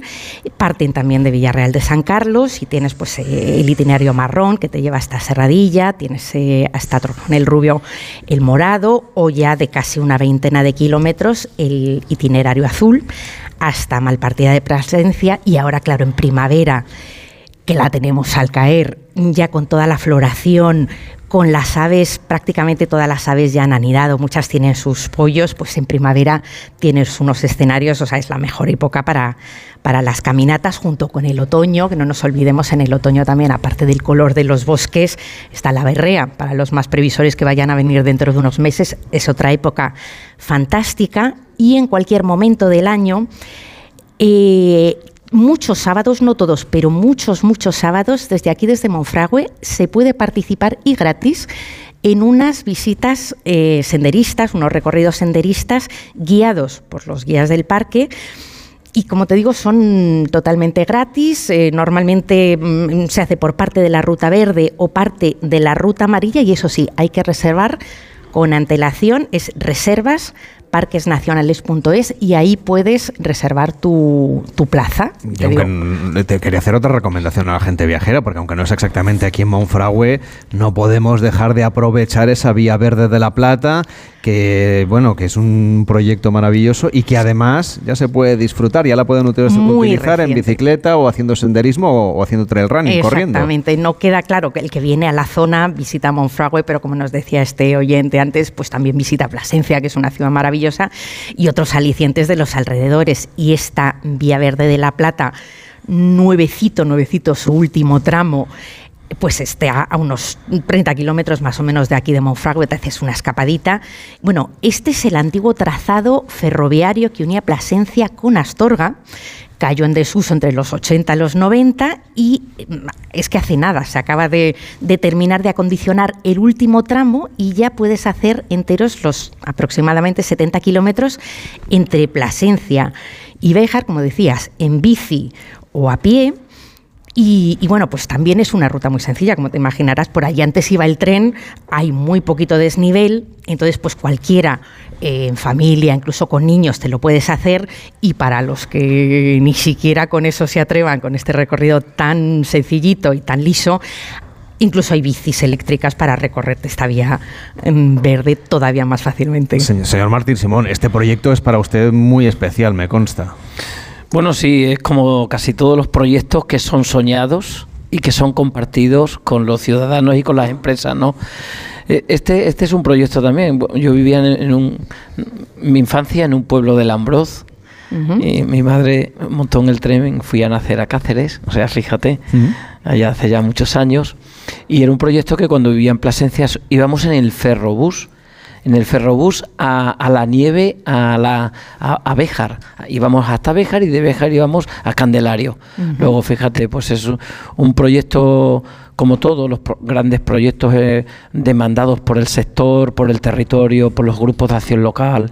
Y, esto en colaboración con el Gobierno de España, donde se ha invertido 5 millones de euros y, la Junta de Extremadura, la Dirección General de Turismo, lleva todo el mantenimiento, porque las vías verdes es muy importante mantener.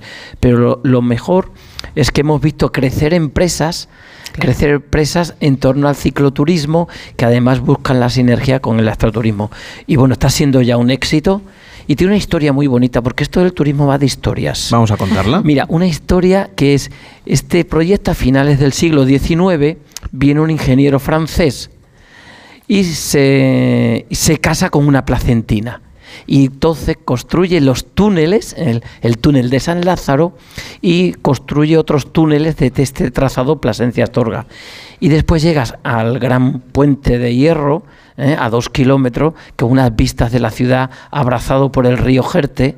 Esto que te estoy, estoy dibujándote el, viaje del senderista y del cicloturista, y es un alumno de Eiffel el que construye ese, e, ese, e, ese, e, ese, puente, ¿no? Y atraviesa todo lo que es el paisaje protegido de Valcorchero, sigue por la zona sadesada, la dehesa como gran espectáculo de la biodiversidad de Extremadura y se adentra se adentra allí y al fondo en, el, en lo que es precisamente las montañas y los grandes bosques del Ambroz. Tenemos otros proyectos que sé que los ha presentado usted en una conferencia que acaba de dar y que acaba de llegar usted aquí, que se titulaba o se titula Ecoturismo en Extremadura y uno de ellos se llama Extrema Vida.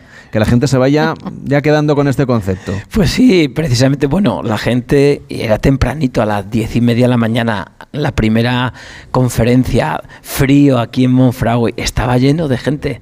¿Sabes por qué? Porque ese proyecto de Extrema Vida es un gran documental sobre la flora, la fauna y la naturaleza de Extremadura. Un gran documental de imágenes. Hoy hemos eh, presentado ya un adelanto. Esto es como una serie de la BBC, de estas de naturaleza que vemos luego. Claro, sí, sí, va a ser un documental. Un documental que va, va a tener, va, a ser un, en torno a veintitantos minutos y va a tener varios cortes en cada estación y es un tema, eh, bueno, pues lo acabamos de dar en nota de prensa, ya hay un adelanto de un vídeo de unos minutos y es posicionar a Extremadura como lo que es ya un destino sostenible de excelencia. Hay otro proyecto muy interesante que es el de Extremadura Buenas noches, que nos encanta. Tenemos aquí un libro que además se llama La noche en Extremadura, que está ilustrado y que nos muestra cómo es, son estas aves por la noche, pero lo, ideal también es venir a ver la observación de las estrellas y atención porque este proyecto va a llegar nada más y nada menos que a Bruselas preparan ustedes una exposición que se va a ver del 21 eh, al 22 de marzo y, y, que tienen ustedes preparado para que ahí los europarlamentarios vean también lo bonita que es Extremadura y la gente que pase por allí, los, los turistas. Aquí nuestro presidente Guillermo siempre habla, acuñó este concepto hace años de observar aves de día y estrellas de noche. Y fíjate, Carles, que estamos en algo que no hemos dicho todavía, que es Monfragüe Destino Starlight. Destino Starlight, junto con el gran lago Alqueva, aparte española y portuguesa, extremeña, que es Destino Starlight, o también Moraleja, otros puntos. Por lo tanto, esto es un proyecto que, que, abraza de una manera especial el, el la presidencia. Y, precisamente lo, eh, hemos construido durante estos años toda una red de miradores celestes de senderos nocturnos y, acabamos de, aprobar un proyecto junto con otros países europeos y ahí Extremadura representa a España, que es el proyecto LUCAP, es Mirando al Cielo. Y entonces vamos a llevar esta exposición al, al, Parlamento entre el 24 y el 28 de abril para precisamente posicionar a Extremadura como ese gran destino de observación de estrellas a nivel europeo, porque es el mejor destino. 24-28 de abril esta exposición, un poquito antes del 21 y 22 de marzo tienen ustedes otro proyecto que es Ibertur, ese foro ibérico de destinos sostenibles de interior que nos va a permitir también pues ahí presumir un poco de la tierra extremeña, ¿no? Bueno, eh, este es eh, Portugal es nuestra pasión, mm. es nuestra gran oportunidad. Por eso nosotros mm, hacemos muchos proyectos con Portugal. Y este es un proyecto que ya el año pasado tuvo un arranque y yo invito precisamente a, Ibertur. Eh, que va a abordar todos los temas de sostenibilidad, de digitalización en las empresas, en los destinos de turismo de, de interior, precisamente con el tema de turismo azul, vías verdes, cicloturismo, observación de aves y con una gran oportunidad. Por lo tanto, todas las personas que nos escuchan, que nos escuchan en, Gente Viajera, tienen una cita eh, precisamente el 21 y el 24 de marzo. Es una cita también que va a permitir mostrar algunas de las excelencias de esta zona. Ustedes comparten esta zona de, de baja contaminación lumínica y ese turismo de Starlight, ese turismo nocturno de observación de las estrellas, es justamente lo que nos quería contar también Elena del Amo, que tiene unas propuestas para aquellos viajeros que quieran ver los pájaros de día, como usted decía dice el presidente Vara, y quieran ver las estrellas de noche. Claro, es que es el complemento perfecto. Pajaritos de día, ¿verdad? y estrellas de noche. ¿Y qué estrellas? Porque, como decíais, con la mm, transparencia atmosférica que tiene Monfragüe y tan poquitas poblaciones y tan dispersas, hay muy poca contaminación lumínica y bueno, admirar el firmamento desde aquí es un absoluto privilegio. A mí me decían los que saben de esto que encima el invierno, como en toda la península ibérica, es la mejor temporada para, para ver estrellas. Eh, entonces, eh, si se elige ahora una noche de poca luna, es el momento idóneo. Eso sí, hay que ir bien abrigado porque estás eh, de noche en mitad de la dehesa. Eh, y, si no vas bien abrigado, en lugar de disfrutar, sufres. Hay que ir bien abrigado, bien pero preparado. Eso tiene solución. Uno busca la ropa de. Para eso hay que no hace falta la ropa de la nieve, pero sí traer unos Hombre, un buenos guantes, un gorro casi casi al y una polo. bufanda.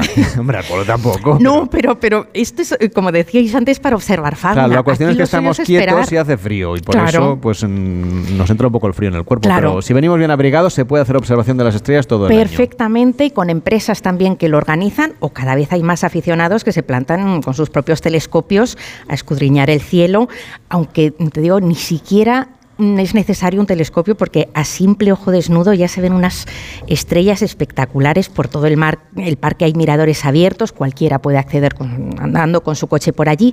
Hay algunos cerca de aquí de, San Carlos para el que sí hay que pedir permiso, pero de nuevo online o bien en, los centros de visitantes te dicen cómo conseguirlo y cómo localizarlos.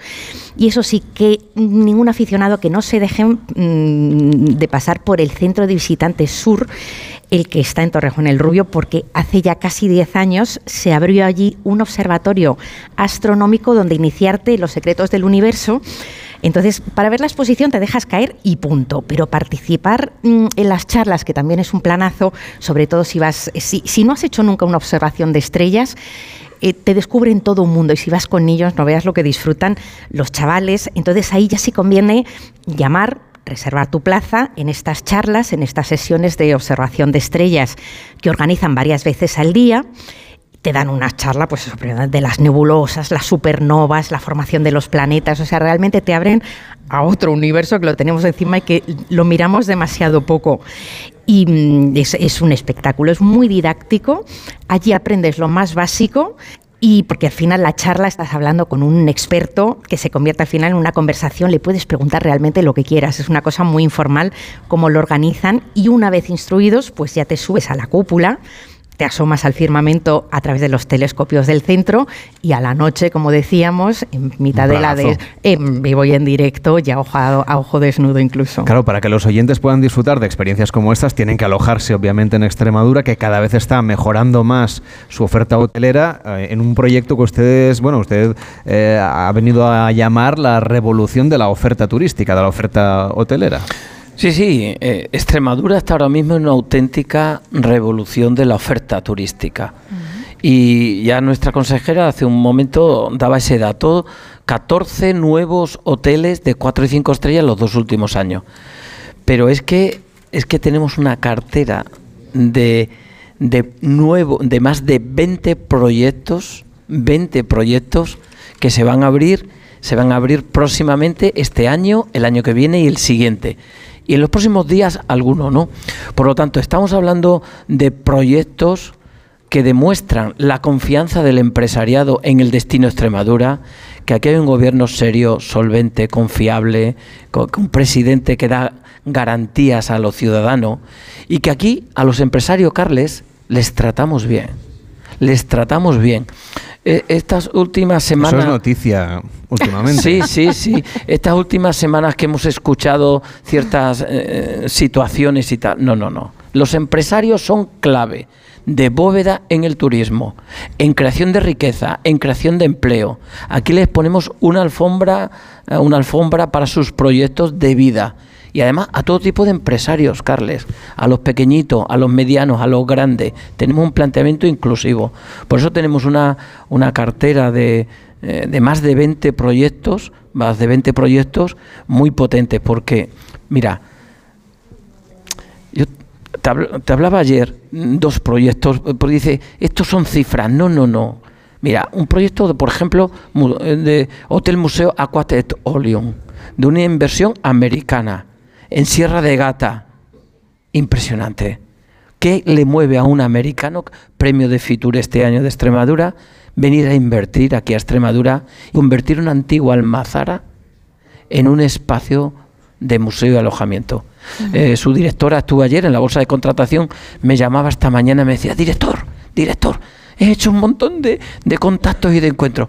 O por ejemplo, en el sur de Extremadura, Hotel Desconectados, hotel desconectado, que le mueve a un sevillano venir aquí a invertir a Extremadura y poner un pedazo de hotel cinco estrellas. Pero esto es una mínima representación de esta revolución. Por lo tanto, a los empresarios, a las personas inteligentes, a los que quieren cumplir su sueño, en la Junta de Extremadura tienen una alianza para construir, construir riqueza, construir eh, alojamientos diferentes, excelente para vivir sensaciones memorables. Me voy a dejar que diga la hora y que de paso a la publicidad luego seguimos hablando. Como usted quiera, que es el director. Pues es la 1 y 29, las 12 y 29 en Canarias. Les contamos que Iberia es la aerolínea líder en el mercado entre Europa y América Latina. Ofrece vuelos directos a 18 destinos en 16 países de la región y alrededor de 280 vuelos semanales. Además, Iberia ha programado un crecimiento para este verano de más del 23% respecto al 2022. Y donde más va a crecer va a ser en Colombia, en Perú y en México. A partir de junio, Iberia operará 18 frecuencias a la semana con Bogotá y la intención de esta compañía es ofrecer 21 frecuencias, son tres vuelos diarios a partir de noviembre, lo que supondría triplicar su capacidad frente a 2019. Lima pasará de 7 a 10 frecuencias a partir de junio y todo esto con la intención de llegar al doble de vuelos diarios a final de año. Y México se mantienen durante todo 2023 los tres vuelos diarios que se alcanzaron en diciembre de 2022, por encima ya de la capacidad prepandemia en Iberia.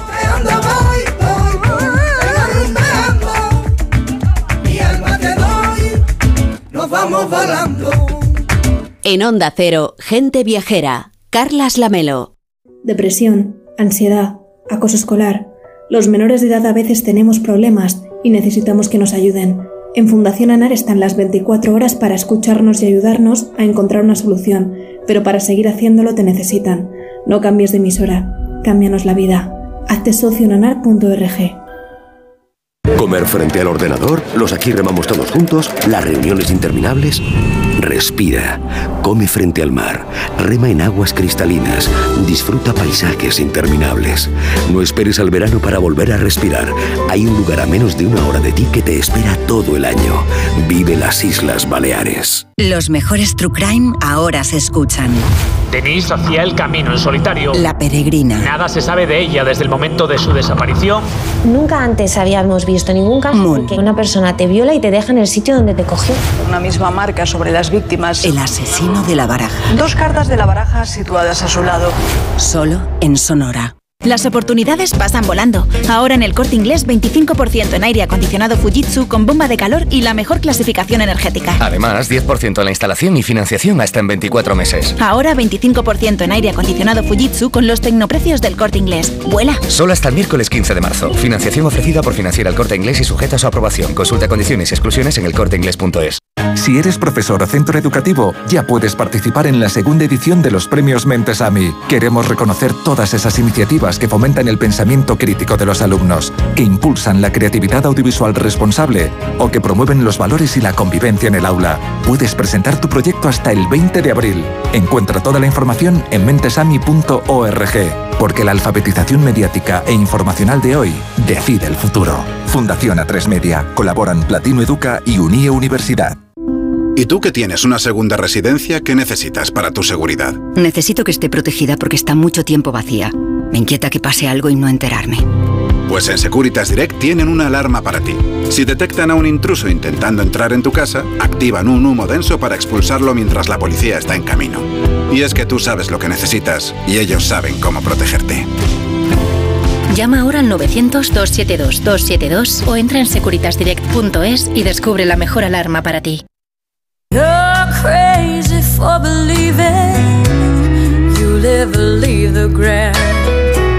Gente Viajera, sábados y domingos a las 12 del mediodía, con Carlas Lamelo.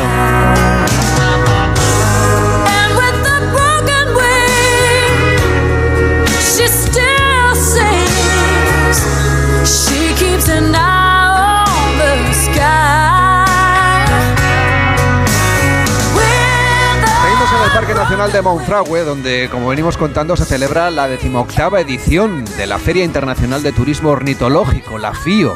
En este paraje de la provincia de Cáceres nos acompaña nuestro compañero de gente viajera en Extremadura, Vicente Pozas. ¿Cómo estás, compañero? Encantado. Me encanta, porque habláis también de Extremadura que estoy emocionado, más que encantado. no es para menos, es más que merecido.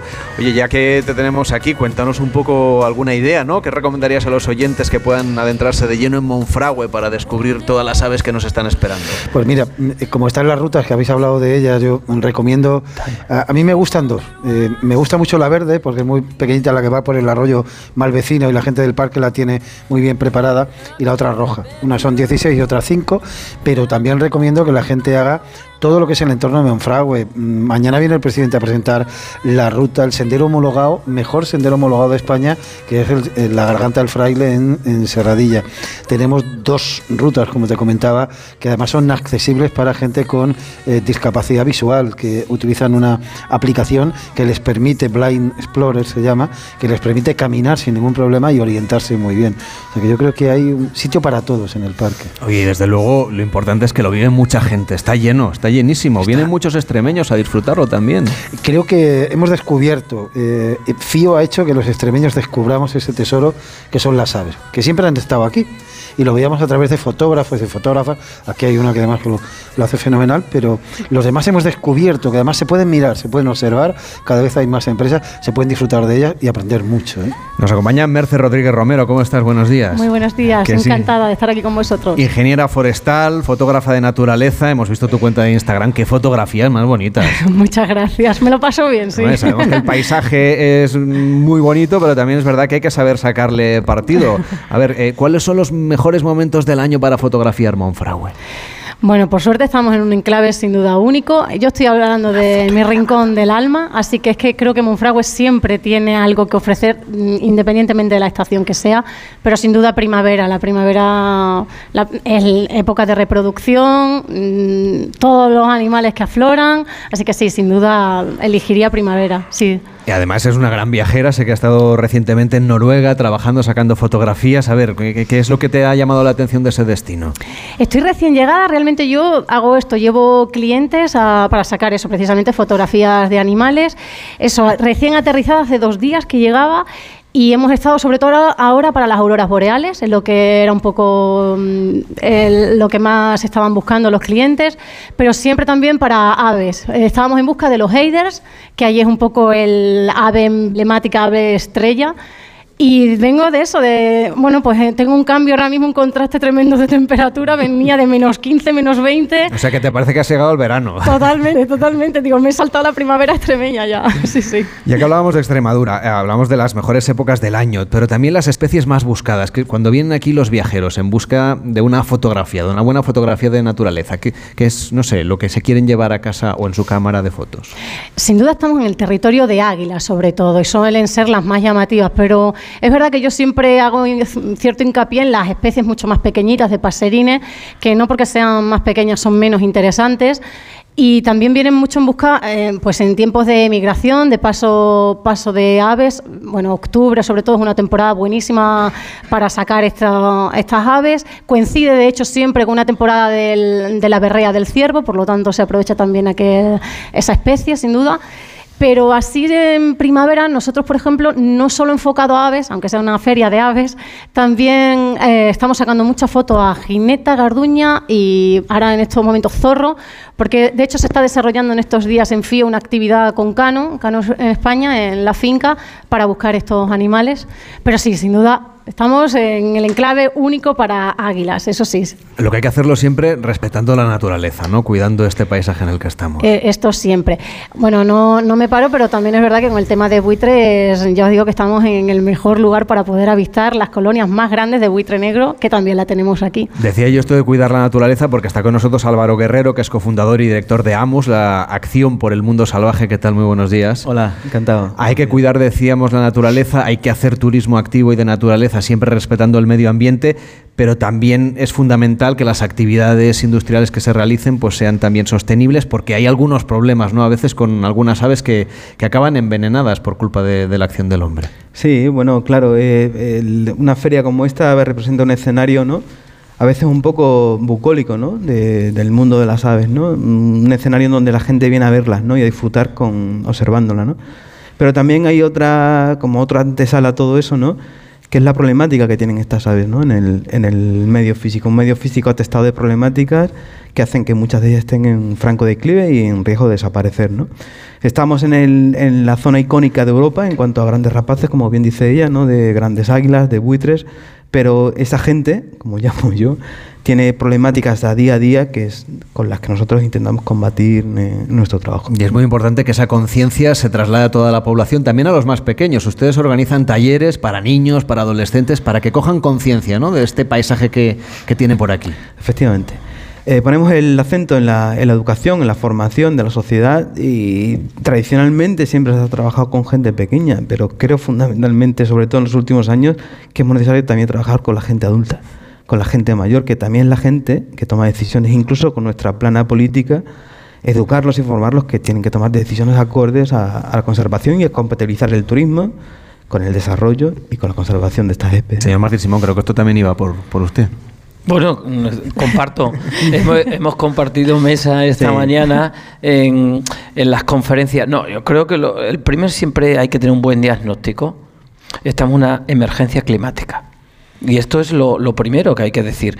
Y esto es una responsabilidad colectiva de las administraciones, de las empresas, de los ciudadanos, el, dar respuestas sostenibles, duraderas en el tiempo y pensando no en las próximas elecciones, sino en las próximas generaciones. Y por lo tanto, yo creo que hay que mitigar toda la acción, por eso por esa, esa movilidad sostenible, eh, ese planteamiento de reciclaje, eh, eh, todo lo que signifique eh, respeto al medio ambiente, pero también desde un punto de vista de creación de riqueza, empleo y de disfrutar. Es que no hay otro planeta. Por lo tanto, comparto con, mm. con, Álvaro, mm. de Amus. Que, es algo muy importante. También con ella, por lo del tema de la mm. fotografía. Carles, hay algo que no hemos dicho. A ver. Eh, y es que aquí hay una toda una serie de exposiciones de óptica fantástica fantástica, para, pero con las... Mira, ayer en la inauguración eh, visitamos con la presidenta de la Asamblea, la consejera, etcétera, ¿no? la Secretaría de Estado y queda, eh, eh, quedaron impresionados de la cantidad de empresas que vienen aquí a hacer talleres en el medio, a exponer novedades de prismáticos, de cámara, de aguardos entonces, eh, quien quiera comprarse una buena cámara o un buen prismático, que venga fijo. Además, eh, yo he visto que hacen descuentos especiales, o sea que si alguien está por aquí, que vengan, y, que vengan y lo aprovechen o que vengan el año que viene. Pues Merce, ya que eres fotógrafa, a ver, ¿le has echado el ojo a algún equipo ya que estás por aquí? No, sí, es cierto. Y es verdad lo que comenta él, ¿eh? es verdad que son... Y cada vez vemos que esto va incrementándose, cada vez vienen más empresas ofreciendo diferentes equipos de fotografía y eso, y de avistamiento de aves también. Y bueno, yo es que llevo desde que soy chiquita con Canon, entonces soy fiel a esta marca y es con ellos con los que estoy casada. Eso los fotógrafos es mucho decir porque cada uno es de una marca. Eso es. siempre ha sido así, pero está en todas las marcas. Y además, sí, sí, sí. Hay verdaderas maravillas. Hay, que, tener, hay que tener ahorros ¿eh? para hacer también, también. O dedicarse a ello, ¿no? Porque en el fondo también para vosotros es una herramienta de trabajo, ¿no? Sí, y al final yo digo, en mi caso muchas veces que es toda mi fortuna, en el sentido, me bajo en un restaurante a comer y el equipo va conmigo, no lo dejo nunca atrás. Estamos hablando a veces de un equipo que puede oscilar entre 20.000 y 30.000 euros. Es que es serio, ¿eh? quiero decir que se convierte en una extremidad más del cuerpo. No, no, me asustes a los ciudadanos. Los hay, los hay. también hay cámaras más, baratas. Cámaras más baratas. Mira, ayer eh, una de las empresas, bueno, tenemos lista de espera.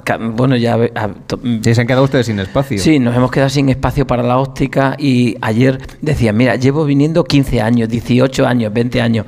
Ayer mostraban, por ejemplo, algunos, prismáticos eh, para 2,5 kilómetros, perfecto. Entonces, pero claro, todo esto no solo es la experiencia de salir al campo, de vivir el, el amanecer o el atardecer, porque esto va de experiencia, sino significa después que tienes, por ejemplo, ese concurso de 18 años de fotografía que viene tu compañero Roberto Brasero, que es un clásico, aquí a presentar. que fue el que nos dijo que nos abrigáramos bien, ¿eh? Ah, y ha hecho muy bien en darnos ese consejo. Que, tenemos esta tarde a las seis y cuarto esa entrega de premio. Y fíjate lo que significa la fotografía, que estamos en FIO, que es el evento internacional más potente que proyecta Extremadura en el mundo. Y un ejemplo, un ejemplo son esa, eh, 6.453 fotografías de 38 países de cuatro continentes. Por lo tanto, mm, fíjate qué importante es esto que estamos hablando aquí de la fotografía, una persona de Francia, de Argentina, de Asia, que dice, voy al concurso de fotografía, participo y Extremadura está ahí en Europa. Vicente, ¿tú ya le has echado un ojo a algún equipo? He, ido a buscar una cosa y se había acabado, porque es que se vende mucho material. Que además lo dice él, que, vienen cada, cada, cada año durante 18. Hay verdaderas maravillas, que es un objetivo un poco de... Está por 3.000, 3.000 y pico, pero los hay. Pero la gente ahorra y se lo compra, porque es verdad que aquí tiene descuentos importantes, el 10, 15, 20%. Yo he ido a buscar una un aparatino, porque además luego hay un montón de, de, accesorios, es decir, accesorios para conectar un telescopio a una cámara de fotografía, hay aparatos Bluetooth que luego te ayudan, bueno, es una maravilla. Es un mundo infinito, como dice ella, como entres ahí... Te deja los ahorros. No sales, no sales nunca. Pues vamos a hacer una pausa en Gente Viajera y seguimos hablando de ornitología, de turismo, de naturaleza. estamos en Monfragüe, en la Feria Internacional Ornitológica en Extremadura, disfrutando de este paisaje maravilloso y explicándoles un montón de cosas. Ahora, a la vuelta, vamos a escuchar las mejores aves que usted puede encontrar o, o las más significativas de este Parque Nacional de Monfragüe. En Onda Cero, Gente Viajera, Carlas Lamelo. Mi mamá está muy rara, se le cae siempre el café. Pues mi padre ya no celebra los goles. Me dejan ganar siempre, qué raro. Pues sí que están raros. 7.000 enfermedades raras, 7.000 motivos para que los padres estén raros. Ayúdanos con una donación a financiar la investigación. fundacionquerer.org Comer frente al ordenador, los aquí remamos todos juntos, las reuniones interminables. Respira, come frente al mar, rema en aguas cristalinas, disfruta paisajes interminables. No esperes al verano para volver a respirar. Hay un lugar a menos de una hora de ti que te espera todo el año. Vive las Islas Baleares. La Comunidad de Madrid cuenta con una línea de ayudas para la rehabilitación y mejora de edificios, con el objetivo de reducir el consumo energético de tu vivienda. Así que infórmate sobre los diferentes programas de financiación a través de la página web de la Comunidad de Madrid en el área de vivienda y solicite las ayudas hasta el 30 de junio de 2023. Campaña financiada por la Unión Europea Next Generation. Plan de recuperación, transformación y resiliencia. Comunidad de Madrid. Onda Cero, Madrid. Comienza la quinta temporada de El Sueño de Toledo, con nuevas emociones, premiado como mejor espectáculo del mundo. 1500 años de historia de nuestro país representada por 200 actores en un escenario grandioso. A partir del 1 de abril y a 50 minutos de Madrid. Compra tus entradas en puidufu.com. En Ahorramás sabemos que si los precios se ponen chungos, el rompeprecios de Ahorramás los machaca en un segundo. ¡Vamos a ahorrar a lo bestia! Porque llega el rompeprecios de Ahorramás con ofertas brutales. Como los filetes de añojo primera A por 12,95 euros el kilo. En Ahorramás estamos que lo rompemos. Quiero ser instalador.com. Energía, renovables, climatización. Quiero ser instalador.com. Electricidad, gas y calefacción. Quiero ser instalador.com. Miles de empleos si eres instalador. Quiero ser instalador.com. Quiero ser instalador.com. Cursos en agremia gratuitos y financiados con fondos de la Consejería de Economía, Hacienda y Empleo de la Comunidad de Madrid y el Fondo Social Europeo. Dobla tu ahorro con Ocasión Plus. Hasta 6.000 euros de descuento en 7.000 coches. Y ahora con la mejor financiación del mercado, al 6,90%. Este mes somos imbatibles. Ven a vernos. Ocasión Plus. 16 centros en Madrid. Nuevas tiendas en Fuenlabrada, Arganda y Torrejón. Localiza tu centro más cercano en ocasiónplus.com. Abierto sábados y domingos. Las vacas Angus y Wagyu de la ganadería Organic comen pastos naturales reforzados con una mezcla de higos secos y pasta de aceite de oliva virgen extra. Es una carne increíble. Y como queremos que la pruebes, te llevamos del campo a tu casa dos solomillacos de 300 gramos, un chuletón de un kilo y cuatro hamburguesas de 150 gramos por solo 69 euros. Todo Angus Eco de Organic. Haz tu pedido 910 2010 910 2010 o en carneorganic.com. Organic, la mejor carne del mundo. Puy de Fu estrena la temporada 2023 el 1 de abril. Vuelve el sueño de Toledo. A pluma y espada, el último cantar. Cetrería de Reyes, Allende la Mar Océana. Y este año con tres nuevos espectáculos y grandes novedades. Puy de Fu. El 1 de abril la historia te espera. Compra ya tus entradas. Honda Cero Madrid 98.0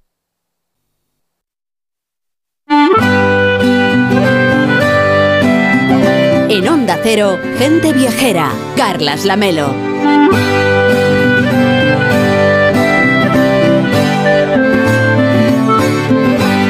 Estamos en el Parque Nacional de Monfragüe, estamos en Extremadura, estamos en la Feria Internacional de Ornitología, gracias al patrocinio de la Junta de Extremadura. Aquí estamos haciendo gente viajera en directo y claro, nos faltaban los protagonistas de esta feria, que son los pájaros, pájaros como este.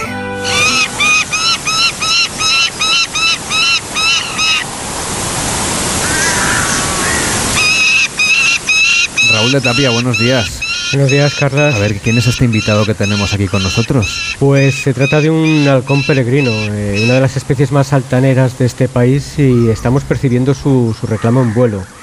Estos días ha comenzado el celo y es muy frecuente esta sonoridad en los cielos que nos están anunciando su presencia. Decía la poeta chilena, perdón, uruguaya, Ida Vitale, premio Cervantes, que llega el canto antes que el ave y en este caso es lo que nos permite el estar atentos para poderlo observar. Eh, en vuelo tiene una silueta muy personal, recortada finamente contra el cielo, y al detectar su presa pliega las plumas de las alas para terminar agrupando todo el cuerpo. Así conforma un volumen aerodinámico que le lleva a alcanzar 300 kilómetros por hora en un descenso temerario, preciso y casi siempre mortal para la presa. En Monfragüe es muy común encontrarla como nos ocurrió ayer en el mirador del Salto del Gitano y cuando está reposada en esos cantiles eh, va a resaltar sobre la roca granítica. Su presencia es hierática y según la refracción de la luz veremos una espalda con una alternancia entre el azul y el gris, con lo cual un plumaje púmbleo que no nos eh, hace equivocarnos de, de, especie y más si vemos esa máscara facial, ese antifaz que cubre sus ojos y te magnetiza te, deja eh, totalmente hipnotizado cuando lo observas desde los prismáticos. Y claro, el salto al gitano siempre es hablar de, los buitres, ese eh, constante gruñido, esas discusiones o los planeos eh, son la presencia continua de, ellos y a veces esa proximidad nos lleva a escuchar el siseo de las alas ¿no? y los golpes secos que pegan las plumas siendo ellos el prólogo de todo lo que ha de venir en Monfragüe cada vez que, lo visitamos. Son los acompañantes habituales de Vicente Pozas, que yo sé que hace muchas rutas y que tú ver estos pájaros ya es parte de tu día a día, ¿no? Eh, eh, te acompañan mucho, además si vas en silencio y sabes eh, reconocerlos, y yo creo, fíjate, lo decías tú antes, y lo comentamos, FIO ha conseguido que nosotros reconozcamos todo lo que tenemos alrededor. Aquí hay muchos padres, muchas madres, muchas familias con niños, y están aprendiendo, y ese respeto se va a traducir en lo que decía Álvaro de Amus, pues que va a traducir en cuidarlos, en, en, mantenerlos y en disfrutar de ellos. Pues te voy a pedir, Vicente, y le voy a pedir a los oyentes que si pueden, si no están conduciendo, que cierren los ojos y que escuchen al siguiente invitado.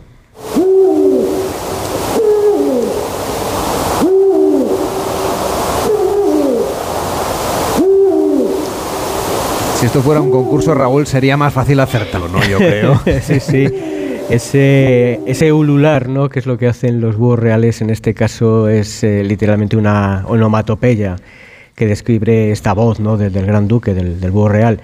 Y es la noche, literalmente en la portilla del, del Tietar. La, noche amplifica las voces de una forma superlativa y el, bulo, el búho hace gala de presidir este pentagrama de lunas. Y estoy utilizando esta metáfora que no es inocente, ya que los cielos de Menfragüe son limpios, son eh, muy transparentes y eso le ha llevado a estar reconocidos dentro del proyecto Starlight y nos permite disfrutar de la noche en todas sus dimensiones. Cuando estás aguardando en la oscuridad para ser testigo de este patrimonio sonoro, es muy agradecido en la espera disponer de un cielo con sus verdaderos cromatismos. Esa bóveda celeste que es cobalto, que se matiza en la Vía Láctea de blancos y anaranjados, que viran al amarillo y que se completan ¿no? con el tintineante de los rojos eh, pulsátiles y, tenues. Esa es la escenografía que marca este búho y quien lo experimenta, y soy plenamente testigo, describe una vibración en el cuerpo semejante a la del huyido del lobo, una aprensión que te llega al corazón y te estremece, la verdad. Eh, esa experiencia la produce también su mirada cuando lo puedes ver de cerca, profunda, intensa, que te está leyendo el alma eh, en un momento dado y esa pupila negra que resalta sobre un iris amarillo anaranjado termina siendo realmente una abstracción cristalina. Y como estamos en gente viajera, director, le voy a preguntar porque creo que usted tiene la maleta ya medio hecha porque se va de viaje a Estados Unidos ahí a conseguir o a tratar de conseguir inversiones y también a promocionar Extremadura. Bueno, el, próximo viaje inmediato la semana que viene es a BTL, precisamente a Lisboa. Portugal es nuestro principal mercado internacional eh, y es nuestra proximidad y nuestra pasión. Pero la semana siguiente, precisamente organizamos Meet Extremadura en Dallas, en, eh, en Estados Unidos, precisamente con un doble objetivo, es decir, al mercado de, Estados Unidos que eh, existe un lugar maravilloso, un paraíso que por descubrir que es Extremadura y también una reunión que tenemos con inversores, ya con un listado de inversores también de la, de la mano también de, de de la mano de Tour España, de la, de la mano también del gobierno de España, pues esa, esa colaboración. Por lo tanto, este es el nuevo El Dorado. Este es el nuevo El Dorado. Extremadura es el nuevo destino para, para invertir, para vivir, para visitar. Y bueno, pues estas son eh, los próximos dos viajes en las próximas dos semanas. Las aves aquí no solamente las vamos a escuchar mientras estamos atentos a esos observadores, los observatorios, los miradores, los puntos de visualización, sino que también pueden hacer acto de presencia en los senderos cuando vamos caminando, como por ejemplo en la ruta que une Villarreal de San Carlos con la Fuente de los Tres Caños y la Tajadilla. Este camino, además, Raúl, corre junto a las aguas del embalse de Torrejón Tietar, lo cual pues ya nos da una pista, ¿no?, de la siguiente especie que vamos a escuchar.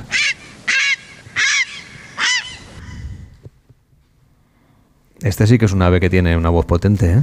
Sí, eh, además eh, se, profundiza, mucho se profundiza en, ese punto de fuga que tienen los ríos, pues se trata de una garza real. nos atrapa siempre ese aspecto esbelto que además en el aire la vamos a reconocer por un batir de alas profundo, pausado, ese cuello largo que va recogido y con la lanza del pico ¿no? que va marcando el, el rumbo. En, estas orillas del Tietar y del Tajo aquí muchas veces la vamos a, tener incólume, sin apenas moverse, pues está pendiente de, pescar eh, sus, alimentos y lo hace de una manera también, eh, digamos, muy eh, columnar, muy, muy, muy escultural. Y no puedo nunca olvidarme que cuando ves una garza real ya adulta, a mí siempre me recuerda a Valle Tiene una librea que juega con todas las escalas del, gris, un plumaje luengo que asemeja las barbas del escritor.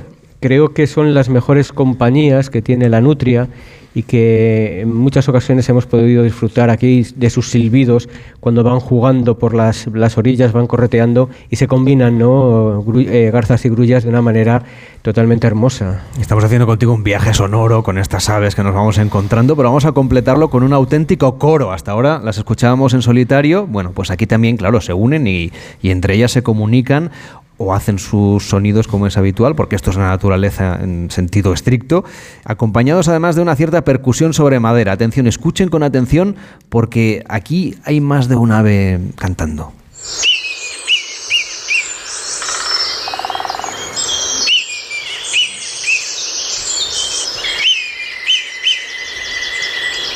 ¿Quiénes son los miembros de la orquesta? Uf, aquí hay mucha gente mezclada.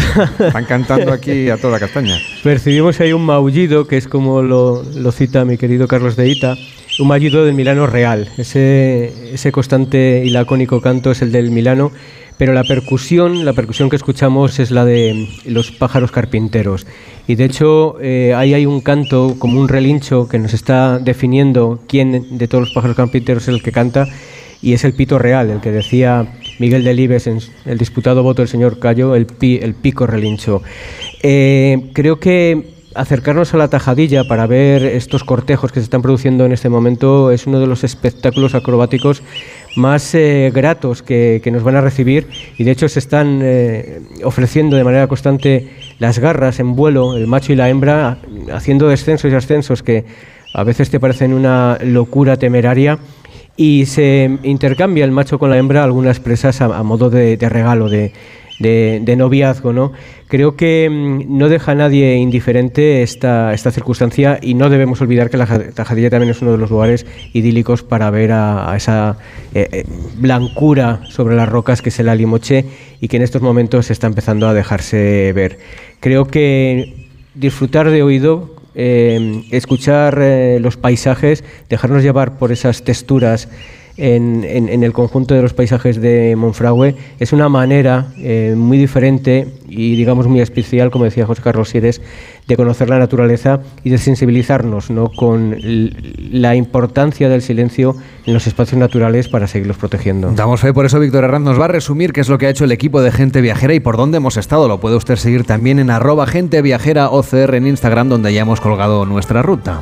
Pues sí, la verdad es que hemos podido pues, eh, avistar aves en la zona de la ermita de la Virgen de Monfragüe, el castillo, hemos ido al Salto del Gitano, nos hemos deleitado con esos buitres negros, halcones peregrinos, golondrinas, buitres donados y esos árboles también que son maravillosos, encinas, alcornoques, quejidos. Hemos visitado Plasencia. Ah, hemos comido, por cierto, en Casapaque, aquí en Monfragüe, que tiene unos postres que son una delicia. Pero es que también anoche fuimos al restaurante Arome, productos extremeños, toque moderno, con el director de turismo. Una maravilla. Francisco Martín Simón, muchísimas gracias por estar con nosotros y por hacer posible este regreso de gente viajera a la FIA. Hasta la próxima. Pues hasta la próxima. Yo terminaría invitando a venir a Extremadura, que es un paraíso y es al lugar